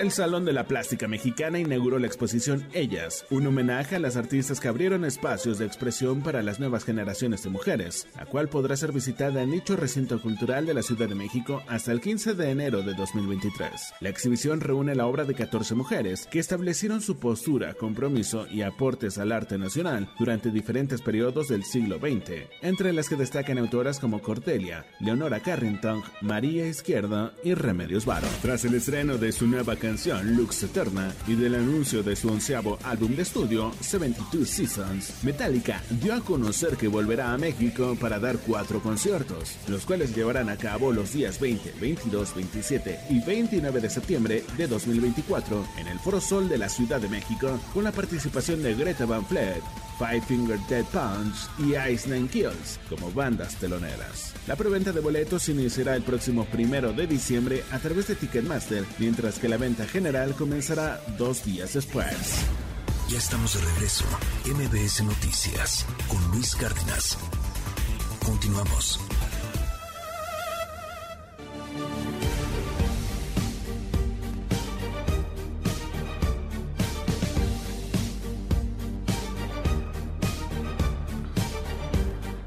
Las 9 de la mañana ya con 13 minutos. Seguimos en este espacio. Gracias por los comentarios. Nuestro WhatsApp ya se lo sabe 5571131337. Va de nuevo 5571131337. Está abierto absolutamente para todos. Me escribe mucha gente en el WhatsApp. Gracias. Me dicen, hola Luis, buen día. Las encuestadoras, todas las encuestadoras son negocios. No son hermanas de la caridad. ¿A quién están encuestando? Eh, gente que dice que pues es mentira que vaya Morena arriba, ¿no? Este, no, no dices nada del tremendo acarreo y el gasto del erario en la marcha de la venganza y que la gente se retiró mientras, mientras hablaba el presidente. Lleno de acarreados. ¿Por qué no dicen nada de eso? Hubiera estado bien ver la marcha si solamente la convocara, como fue lo del INE, pero no. Hola Luis, saludos en Tampico. Andas muy 4T porque pues mucha gente dice eso. Hola, no hay vacunas en el IMSS para la influenza, por los recortes, menos para un festejo, para el arte. Pero sí hubo derroche de acarreados. Qué contradictorio es el arte del cine.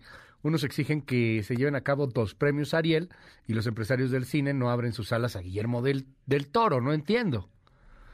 Yo trabajo en sistemas, ¿será que debería haber un fideicomiso para mi profesión y que me dé el dinero para realizar mi actividad también?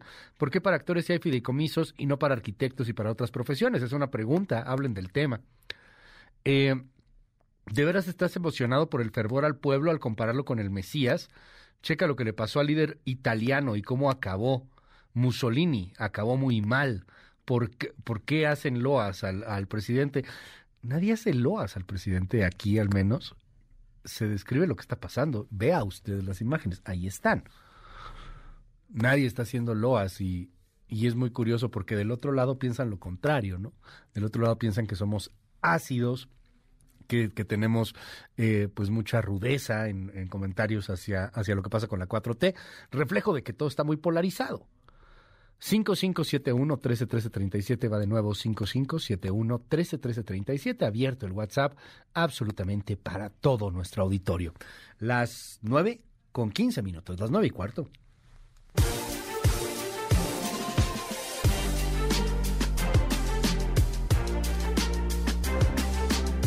Ahora que está el Mundial, vemos patrocinios de marcas de ropa por todos lados y la moda de la marca deportiva, de la ropa deportiva cada vez hay más ropa con tecnología.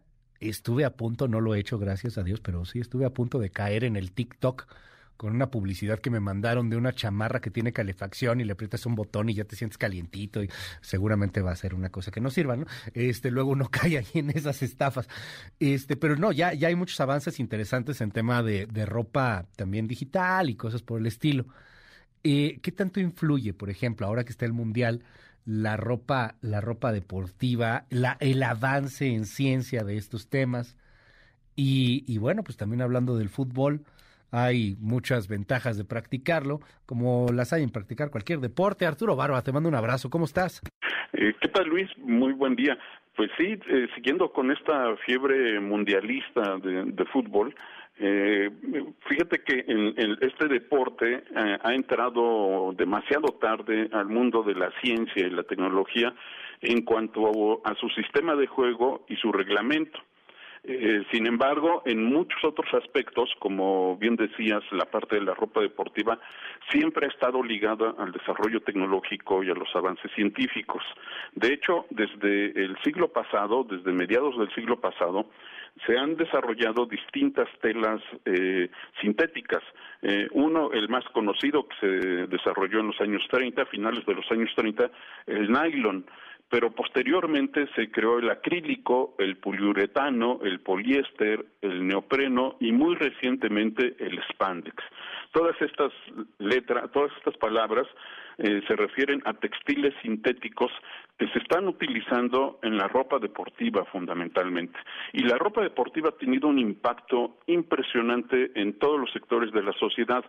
De hecho, no la usan solo los deportistas, y no solo en momento de hacer deporte, de practicar el deporte, sino lo usa todo mundo a toda hora, incluso se le llevan al trabajo, ¿no? Ya es de uso cotidiano. Y esto se debe a muchos otros factores, porque entre ellos es confortable, eh, resiste para el rendimiento físico de los atletas y además es muy práctica y estética. E, este desarrollo de nuevas telas va emparejado con eh, nuevos métodos de fabricación, con innovadores modelos de producción y también con modernos sistemas de comercialización y marketing como el que te pretendieron incluir a ti, Luis. Eh, estos técnicas de marketing se están ampliando y están mejorando y están llegando a los equipos de fútbol y a los jugadores y de hecho implica una entrada muy jugosa de recursos para los equipos. De hecho, cuando el, Real Madrid contrató a, Cristiano Ronaldo, eh, eh, al año siguiente, un año después, recuperaron prácticamente la mitad de lo que gastaron en su traspaso. Eh, esto eh, es una muestra clara del impacto que está teniendo la ropa deportiva, no solo para el rendimiento físico de los atletas, porque permite desempeñar en mejores condiciones su rendimiento físico, y además de que es práctico y es estético, eh, sino que además implica una jugoso, un jugoso mercado mundial, Luis. Este año, tan solo por ropa deportiva, se generan ingresos por 205 mil millones de dólares. Este es el mercado mundial de ropa deportiva este año. Pero se prevé que para dentro de 10 años, en 2032, supere los 362 mil millones de dólares. Eh, ah, está teniendo un crecimiento anual sostenido del 6%, y es, este mercado es dominado por 10 grandes empresas.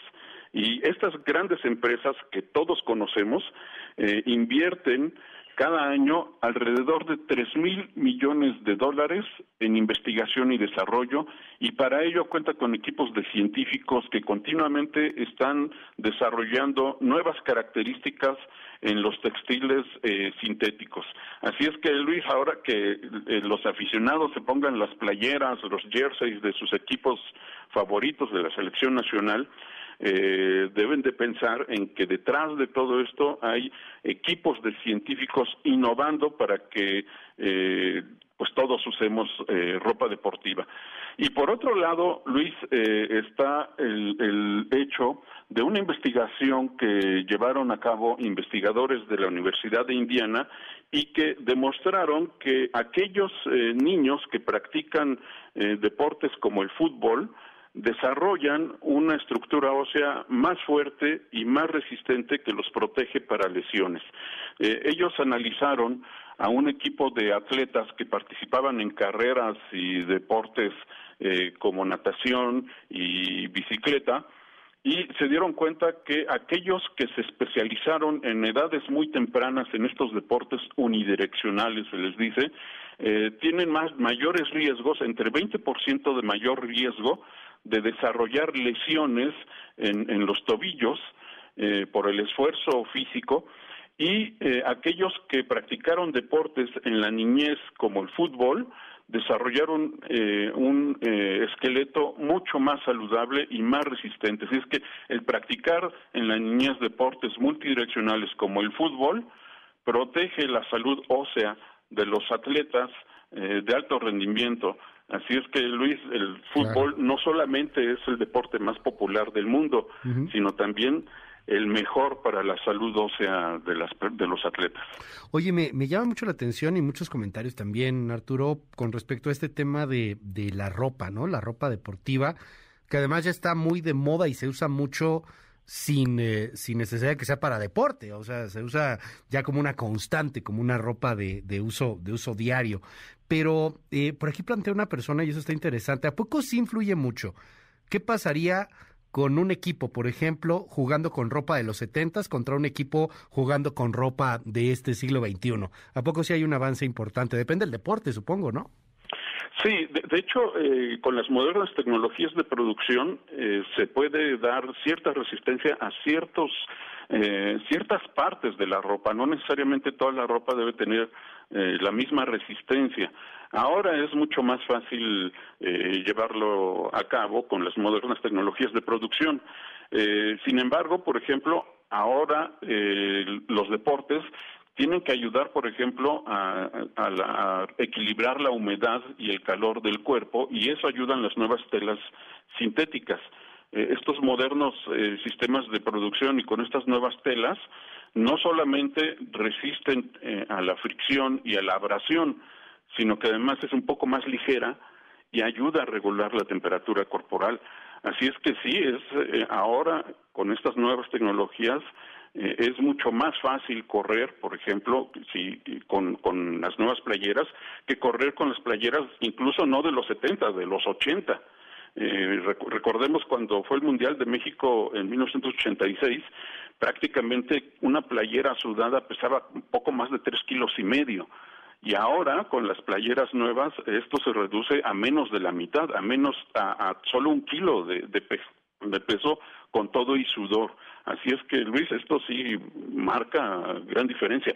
Y no solo en la ropa deportiva, también en los zapatos y en los materiales con los que están hechos los balones de fútbol. Ha cambiado totalmente. Ahí sí está la tecnología y sí está la ciencia presente en el fútbol. No en el reglamento ni en los sistemas de juego, eh, sí en la nutrición, por ejemplo, y en el entrenamiento de los jugadores y de los equipos. Muchísimas gracias, Arturo. Te seguimos en tus redes. ¿Cuáles son? Sí, en arroba abanab, en sapiensideas.com y también en su tinta en MBC Noticias, Luis. Gracias, gracias, querido Arturo. Te mando un abrazo. Igualmente, Luis. Hasta luego. Las nueve con 24 minutos. En el marco de esta ausencia de la Barbie en prisión, no me atrevo a decir que fue liberada, porque no fue liberado no, no fue liberada la Barbie, no fue liberado la Barbie. Edgar Valdés Villarreal, la Barbie, uno de los grandes capos del crimen organizado de la familia de los Beltrán Leiva, y que pues tendría que ser liberado, ahí sí, hasta el 2056. Rescatamos esta entrevista que fue eh, realizada hace ya eh, algunos años y es un interrogatorio realizado por elementos de la Policía Federal a la Barbie en donde revela varias cosas. Por ejemplo, cómo conoció a Arturo y a Héctor Beltrán Leiva. ¿Formó parte de alguna organización en el pasado? Era amigo de Arturo Beltrán. ¿Quién se lo presentó? Jaime Valdés. ¿Cómo se acopló al ritmo que traía Arturo Beltrán? No, pues yo lo miraba a veces diario. Iba yo, o sea, yo, yo trabajaba mis cosas, él nunca trabajaba. Algunas, muchas, tres veces trabajé con él en cosas de él, ¿verdad? Pero yo trabajaba mis cosas solo. ¿Y cuál era el interés de que usted lo conociera? Que él supuestamente hablaba con los Zetas y que, eh, que, me iban a arreglar ahí con los Zetas para que no me estuvieran buscando. Y él le arregló una cita para, para ir a ver a Ociel, a Matamoros. ¿Usted conoció a Héctor Beltrán Leiva? A Héctor sí lo conocí. ¿A él cómo lo conoce? Porque iba ahí a veces con Arturo. ¿Llegó a hacer algún trabajo con él? No, yo con él nunca me le llevé bien. ¿Eso se refiere cuando, cuando matan a Arturo Beltrán en diciembre? Así es. ¿Qué sucede cuando se enteran que muere? Pues que yo lo había traicionado. Yo tenía tres, cuatro meses que no lo miraba. Porque yo sé que me quería matar. Cuando andaba malo, cuando andaba drogado, me quería matar. Y cuando no, me hablaba bien. Entonces yo le, se le hacía larga. No, sí, sí, que ando ocupado, ando ocupado, nomás. Y ya nunca me la arrimé. ¿Cómo se entera de la muerte de él? Este... Antes que se murió me habló a mí por teléfono. ¿Y qué le dijo? No, no, pues le, le decía yo que se entregara que para qué le decía, para qué iba a estar muerto y dice que no, que no, que no se iba a entregar. ¿Le habló cuando estaba el operativo? Sí, todavía no entraron a su departamento, pero decía que estaba rodeado, que iban a pelear y que mandáramos gente, que mandáramos gente, pero... ¿Y qué hizo usted? No, no, yo, no, no, no, nada. ¿Usted conoce a Gerardo Álvarez, que lo apodaban el indio? Sí, mi compadre. ¿A quién más llegó a conocer mientras usted estuvo dentro de este mundo de, de Al Chapo, al Mayo, ¿Cómo al Azul. ¿Cómo dice? ¿Cómo es que conoce al Chapo Guzmán? Este, en una junta. El último que dio el control, Arturo, eh, quedó que quedaron de acuerdo que, que los Zetas iban a hablar nomás con Arturo y que Arturo iba, si había algo, Arturo lo iba a arreglar. Después comienzan las envidias y se volvió toda la guerra. Pero con el Chapo. ¿Las envidias entre quién? Entre Arturo y el Chapo y el Mayo, Nacho Coronel, todos ellos. ¿Qué tipo de droga manejaba y en qué cantidad? Primero la marihuana y después la cocaína. ¿De dónde la obtenía? Comprándola ¿Pero a, a quién se la compraba? a gente de Colombia. Bueno, es la Barbie, hablando en aquel 2015, cuando fue detenido y después extraditado hacia los Estados Unidos, 30 de septiembre de 2015. La Barbie estaba en una prisión en Florida, estaba tiempo pasado, el verbo ya no está, ya no está ahí. Tampoco quiere decir que esté liberado. Y es que, eh, le cuento, de acuerdo al portal norteamericano Borderland Beat, se reportó la tarde de ayer que la Barbie, cuyo número de registro es el 05658 diagonal 748, ya no aparece bajo custodia del Buró Federal de Prisiones de Estados Unidos. El hecho de que no esté en el Buró Federal de Prisiones de Estados Unidos no quiere decir que está liberado, simplemente que ya no está detenido, pero puede seguir bajo custodia, que eso es lo más probable, como testigo protegido. Y aquí es en donde viene lo bueno. El año que entra, mediados de enero más o menos, empezará ya en forma el juicio contra Genaro García Luna, que el día de hoy amanece y duerme en una cárcel de Nueva York. En el mismo juzgado en donde el Chapo Guzmán terminó condenado de por vida a pasar toda su existencia en una pequeña, fría celda de la cual solamente puede salir una hora diariamente, ahí, en ese mismo juzgado, es probable que este hombre, la Barbie, esto es especulación, no hay nada confirmado, pero es muy probable que este hombre, la Barbie, termine siendo uno de los testigos protegidos en ese caso. Nadita menor, ¿no? A cambio de... bah, iba a salir en el 2056. Esa era su fecha de liberación, 27 de julio de 2056. A lo mejor prisión de mínima seguridad o de mediana, ser testigo protegido, perdido por ahí en algún lado. Si la Barbie habla contra Genaro García Luna, ¿qué le cuento? Seguramente terminará como compañero del Chapo. Toda su vida condenado a un pequeño espacio en el cual no puedes hablar con nadie, no puedes volver a tocar a otro ser humano y solamente tienes una hora diaria para salir a un pequeño espacio en donde hay poquitín aire, en donde no puedes ver el cielo de manera completa, porque de hecho, de hecho hay una especie como de reja hacia el cielo en esa Supermax de Colorado, donde está el Chapo, por ejemplo. Algo así pareciera ser el futuro cercano después del juicio que se dará en Nueva York a inicios del siguiente año para Genaro García Luna. Por eso ha llamado tanto la atención esta información. La liberación, que no es liberación, es el hecho de que ya no está en una custodia en un penal federal estadounidense, la Barbie. Las 9.31.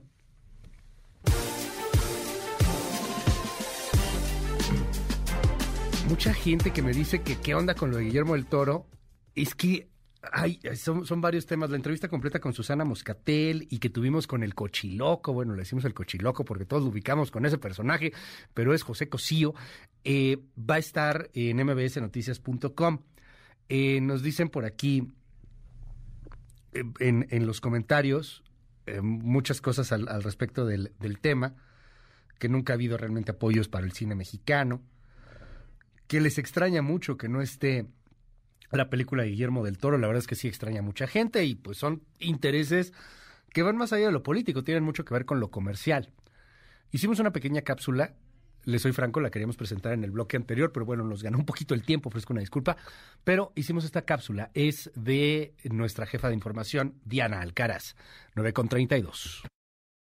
El Comité Coordinador de la Academia Mexicana de Ciencias y Artes Cinematográficas ha organizado este acto con el fin de premiar a lo mejor de la cinematografía mexicana Hace un par de días, la Academia Mexicana de Artes y Ciencias Cinematográficas lanzó una bomba que puso en alerta a la industria del séptimo arte, debido a que anunció la suspensión hasta nuevo aviso del Premio Ariel 2023 debido a la grave crisis financiera que atraviesa. La AMAC acusó al Estado mexicano de abandonar su responsabilidad como principal promotor y difusor de la cultura y el cine, por lo que su presidenta, Leticia Guijara, se vio obligada a anunciar una pausa. No cuenta con recursos para poder operar y seguir trabajando como lo ha hecho hasta ahora.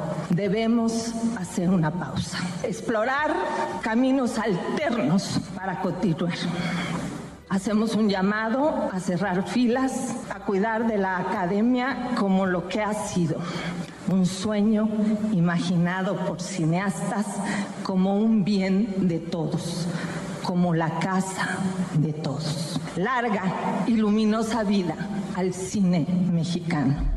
Fue en el punto culminante de la época de oro del cine mexicano, en 1946, cuando nació la Academia Mexicana de Artes y Ciencias Cinematográficas, y con ella el tan afamado Premio Ariel, máxima distinción otorgada a los mejores trabajos cinematográficos mexicanos. Su primera edición se llevó a cabo el 15 de mayo de 1947 hasta 1958, cuando la situación crítica que vivía el cine mexicano llevó a la suspensión de su entrega. La ceremonia de el Ariel se reanudó en 1972 y continuó realizándose hasta este 2022.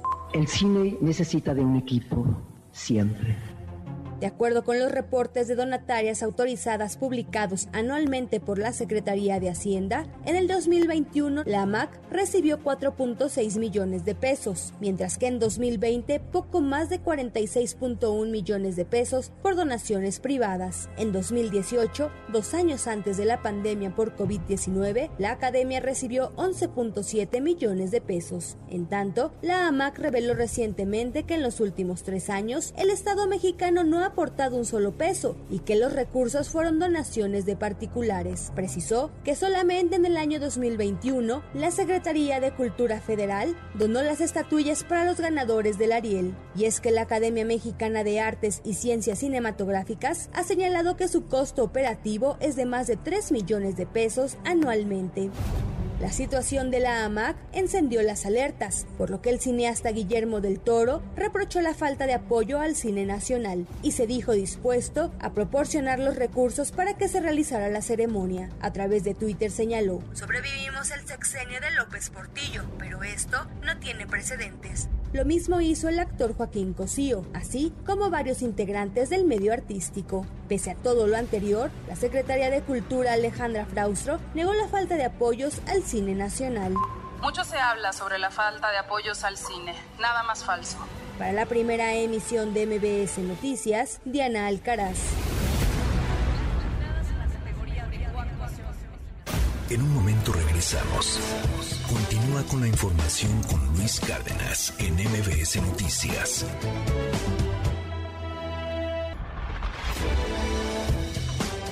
Estamos de regreso. MBS Noticias con Luis Cárdenas. Continuamos.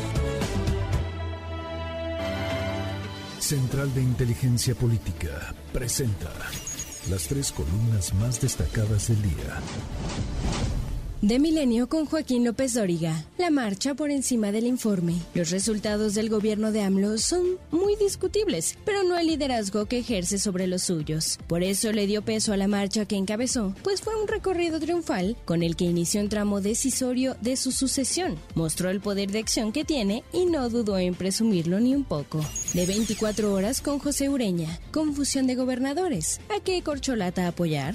Todos confunden. El presidente porque habla con afecto de sus corcholatas y ordena para ellas todo el apoyo de los gobiernos estatales y municipales. Todos. Gobernadores y alcaldes están obligados a demostrar su disposición y obediencia cuando visitan sus regiones y les organizan actos. No nada más eso, deben ofrecer y pagar toda la logística. Convocatoria, mantas, escenarios, estrados, equipo de sonido, acarreo y hasta las porras. Finalmente del Universal con Héctor de Mauleón. La tormenta otra vez sobre Tamaulipas. El consulado de Estados Unidos suspendió ayer sus actividades en Nuevo Laredo. El gobernador de Tamaulipas, Américo Villarreal, suspendió también las actividades que tenía programadas en Nuevo Laredo. El Centro Regional de Educación anunció el cierre de planteles y la reprogramación de actividades. Las maquiladoras cerraron. El transporte público se paró. De nueva cuenta, la violencia sin freno recorría las calles de la ciudad. Fue una madrugada infernal. Tiroteos, bloqueos, persecuciones, camiones incendiados. La tormenta otra vez sobre Tamaulipas. Con síntesis de Mariana Peralta, estas fueron las columnas del día. Síguenos en la cuenta de Twitter,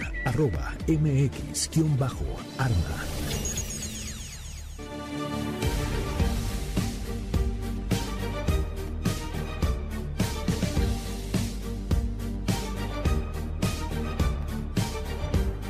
Las 9 de la mañana con 44 minutos. Gracias por los comentarios que nos hace llegar a través de nuestro WhatsApp 5571 131337. Va de nuevo 5571 131337. Está abierto absolutamente para todo nuestro auditorio. Eh, algunos comentarios, me voy rápidamente en tiempo real. Solamente especulan, solamente especulan, no dicen nada en concreto. Gracias. Hola Luis, están pasando de manera incómoda eh, muchos comerciales. Es un pésimo mensaje porque la gente se va a estupidizar con los nuevos podcasts, dice aquí una persona. No necesitamos más de eso. Gracias por todos los mensajes. me dicen aquí que somos unos especuladores, pero bueno, me lo escriben de otra manera, que somos unos especuladores. Dejen de usar la narrativa del régimen, usan sus palabras para criticarlos al grado que terminas por parecer un porrista. Es que ahora solamente eh, son pocos agradables, no valen la pena. Pues, ¿qué le digo, señor? Es que cuando, cuando hemos hecho comentarios que critican al régimen, nos aplauden mucho, este, y luego no, pues estamos muy divididos, estamos muy polarizados. Esa es, esa es la realidad. Las encuestas, las empresas encuestadoras deben de sondear a los ciudadanos. Mire, si fuera una encuesta, voy de acuerdo, son prácticamente todas las encuestas. Dígame una encuesta seria que ponga arriba a alguien en la oposición. Una encuesta seria que ponga arriba a la alianza. En algunas ocasiones, como en el caso del, Universal hoy, no solamente no la ponen arriba, la ponen en un tercer lugar. Con un candidato tipo Luis Donaldo Colosio para MC, ponen en un tercer lugar a esa alianza en distintos careos. Y me atrevería a decir que no es algo nuevo, ¿eh? Ha pasado en varios países. Échele un ojo a España. Y como los nuevos, los nuevos partidos empezaron a, levantar de manera importante. Solo fueron acarreos. A mí nunca me han encuestado, me dice aquí otra una persona. Yo no creo en nada de las encuestas. Está bien. Hola, saludos Luis, saludos. Gracias por los comentarios. 5571-131337. Eh, fíjese, aquí por ejemplo la persona en contra, que me dice que yo soy un títere de la oposición. Ahí está para que te calles la boca las fotografías de la marcha del New York Times, porque el humanismo mexicano del presidente desplazó tu chayote, que se resiste a morir. Tú solamente estás del lado del chayote, eso es neta. La 4T, si te diera chayote, hablarías bien, porque solo eres un chayotero. Dices muchas veces chayotero, pero bueno, gracias. Eh, te mando unas noticias, ah, unas noticias por aquí de, del, de, este, del TikTok, que me dicen que pase a un TikTokero. Eh, comenta lo que está pasando en Corea del Norte. ¿A poco te gustaría que fuéramos un país como Corea del Norte? 5571-131337. De nuevo, 5571-131337. Rusia ha entrado al grupo denominado Eje del Mal. es el nuevo eje del mal, peligroso, hablando de Corea del Norte. En donde está Corea del Norte, está Irán y está Rusia. Cada vez hay más y más tensión en lo que está sucediendo allá en esta invasión de Rusia a Ucrania, lo que está pasando en el mundo. Súmele a esto lo que está sucediendo con China. Este es un reporte especial de mi compañero desde Europa, Inder Bugari. States like these and their terrorist allies constitute an axis of evil El llamado eje del mal, expresión creada hace 20 años por el entonces presidente estadounidense George W. Bush para señalar a las naciones promotoras del terrorismo internacional, tiene un nuevo socio. El Parlamento Europeo incluido en la lista de naciones paria también a Moscú. Los miembros de la Eurocámara están convencidos de que existen evidencias suficientes para afirmar que Rusia está cometiendo crímenes de guerra y utilizando métodos de terrorismo de Estado. El eurodiputado liberal lituano Petras Austrevicius pero la consideración de Rusia como un Estado que financia o apoya directamente actividades terroristas en suelo europeo requiere que la Unión Europea la encuadre dentro de una expresión de voluntad de madurar deprisa en su política exterior y de seguridad común, en su política de defensa común. En concreto, está atacando de manera indiscriminada plantas eléctricas y de abastecimiento de agua. A su retiro de los pueblos ocupados, el ejército ruso deja fosas comunes y estructuras civiles en escombros. Más de 2.600 instituciones educativas han sido destruidas o dañadas. Y el saldo rojo aumenta al paso de los días. La última estimación hace referencia a 400 niños ucranianos muertos y 700 heridos. El eurodiputado socialista Juan Fernando López Aguilar afirma que no basta con encasillar al régimen de Vladimir Putin como impulsor del terrorismo si realmente quiere llamar a cuentas a los responsables ante un tribunal internacional, la Unión Europea debe aumentar su grado de ambición en seguridad y defensa. ¿Tenemos evidencias suficientes de que Rusia comete terrorismo de Estado en la guerra contra Ucrania? Sí, sí las tenemos. En este mismo instante, Rusia está realizando ataques masivos con misiles en contra de la infraestructura civil crítica de Ucrania. Europa está en un punto de quiebre. Por un lado, Ucrania exitosamente ha contenido la invasión rusa y ahora empuja al ejército ruso hacia sus propias fronteras, liberando territorios ocupados. Por otro lado, el presidente ruso Vladimir Putin no cede en sus provocaciones, manteniendo latente el riesgo de una escalada, ante la cual el mundo no podrá más mantenerse al margen. Irán y Corea del Norte no están más solas. Ahora, en el llamado eje del mal, también les acompaña Rusia, una potencia nuclear que hasta ahora no ha compartido su tecnología de destrucción masiva, aunque esto podría cambiar con relación a unos aliados que anhelan con hacerse de la bomba atómica. Para MBC Noticias informó Inder MBS Noticias con Luis Cárdenas. Muchas gracias a Inder Bugarín por esta pieza. Son las 9.50. Estos son los titulares del planeta. Titulares del mundo. York Times, Estados Unidos. Disturbios en China por el confinamiento modifican las perspectivas económicas mundiales. Washington Post, Estados Unidos. China toma medidas drásticas contra las protestas cero COVID y afloja algunas medidas pandémicas. El país, España. China responde a las protestas con un fuerte despliegue de seguridad en Pekín y Shanghái. Le Monde, Francia. Rusia tiene la única planta del mundo capaz de reciclar uranio descargado de reactores nucleares franceses. The Guardian, Reino Unido. Sunak advierte que Xi continúa reprimiendo protestas. Der Spiegel, Alemania. Qatar suministrará gas natural licuado a Alemania. Corriere della Sera, Italia. Este gobierno va a durar. Funcho de São Paulo, Brasil. Propuesta de enmienda a la Constitución se entrega con bolsa familiar fuera del techo durante cuatro años. El Clarín, Argentina. Últimos tironeos por las naftas petroleras condicionan el tope a los aumentos. Al Jazeera, Medio Oriente. China estrechará lazos con Rusia por seguridad energética. Presidente Xi. En un momento regresamos. Continúa con la información con Luis Cárdenas en MBS Noticias.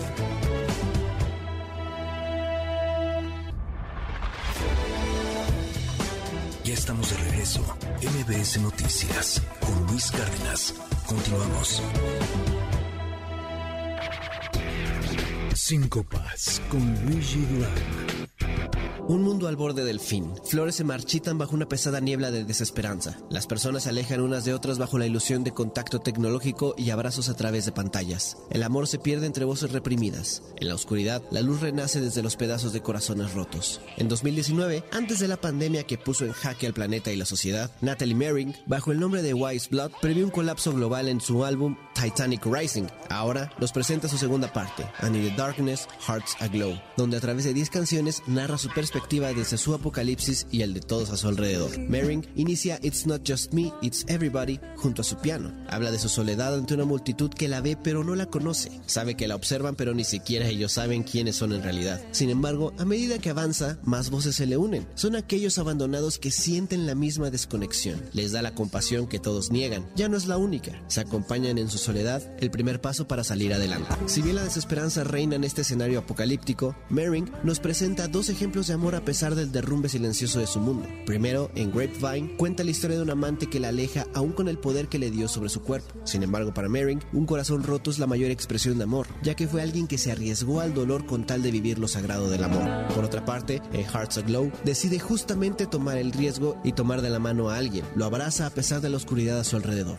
Como una balada retro, canta la alegría de ver, aunque sea por un momento más, la luz de nuevo en su pecho. Se elevan sobre el mar. Su voz se replica al infinito a través del agua negra y tiembla por miedo de caer de nuevo al abismo. Un espejo de agua. En God Turn Me Into a Flower, Mering reinterpreta el mito de Narciso en un tiempo donde la selfie es dictadura en Internet. En su versión, Narciso confunde su reflejo con otra persona, alguien tan perfecto que lo entiende por completo y en su afán de alcanzarlo termina ahogado en el estanque donde se miraba. ¿Cuántos no se habrán perdido buscando perfección frente a su pantalla sin saber que siempre estuvo dentro? Al final solo queda una flor, rodeada de pájaros y viento, como recompensa para aquellos que por fin encontraron su libertad. The worst is done. Lo peor ya terminó. O quizá apenas comenzó. Sin mencionar explícitamente la pandemia, Mering, al igual que todos, sabe que no se puede volver a la normalidad tras una catástrofe. Tantos cambios la rompieron, nos rompieron, y lo peor es aprender a vivir de nuevo. Una alarma suave se difumina tras su guitarra y luces de sintetizador. Es momento de salir y volver a unirnos.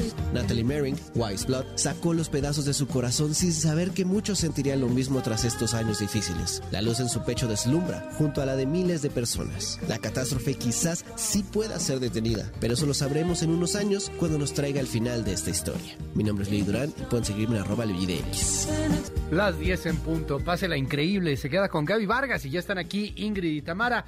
Bonito día. Hasta mañana en punto de las 6. Se lo digo neta de corazón, es un privilegio estar un ratito con usted cada mañana. Gracias por darnos esa increíble oportunidad. Bye bye. Fue MBS Noticias con Luis Cárdenas.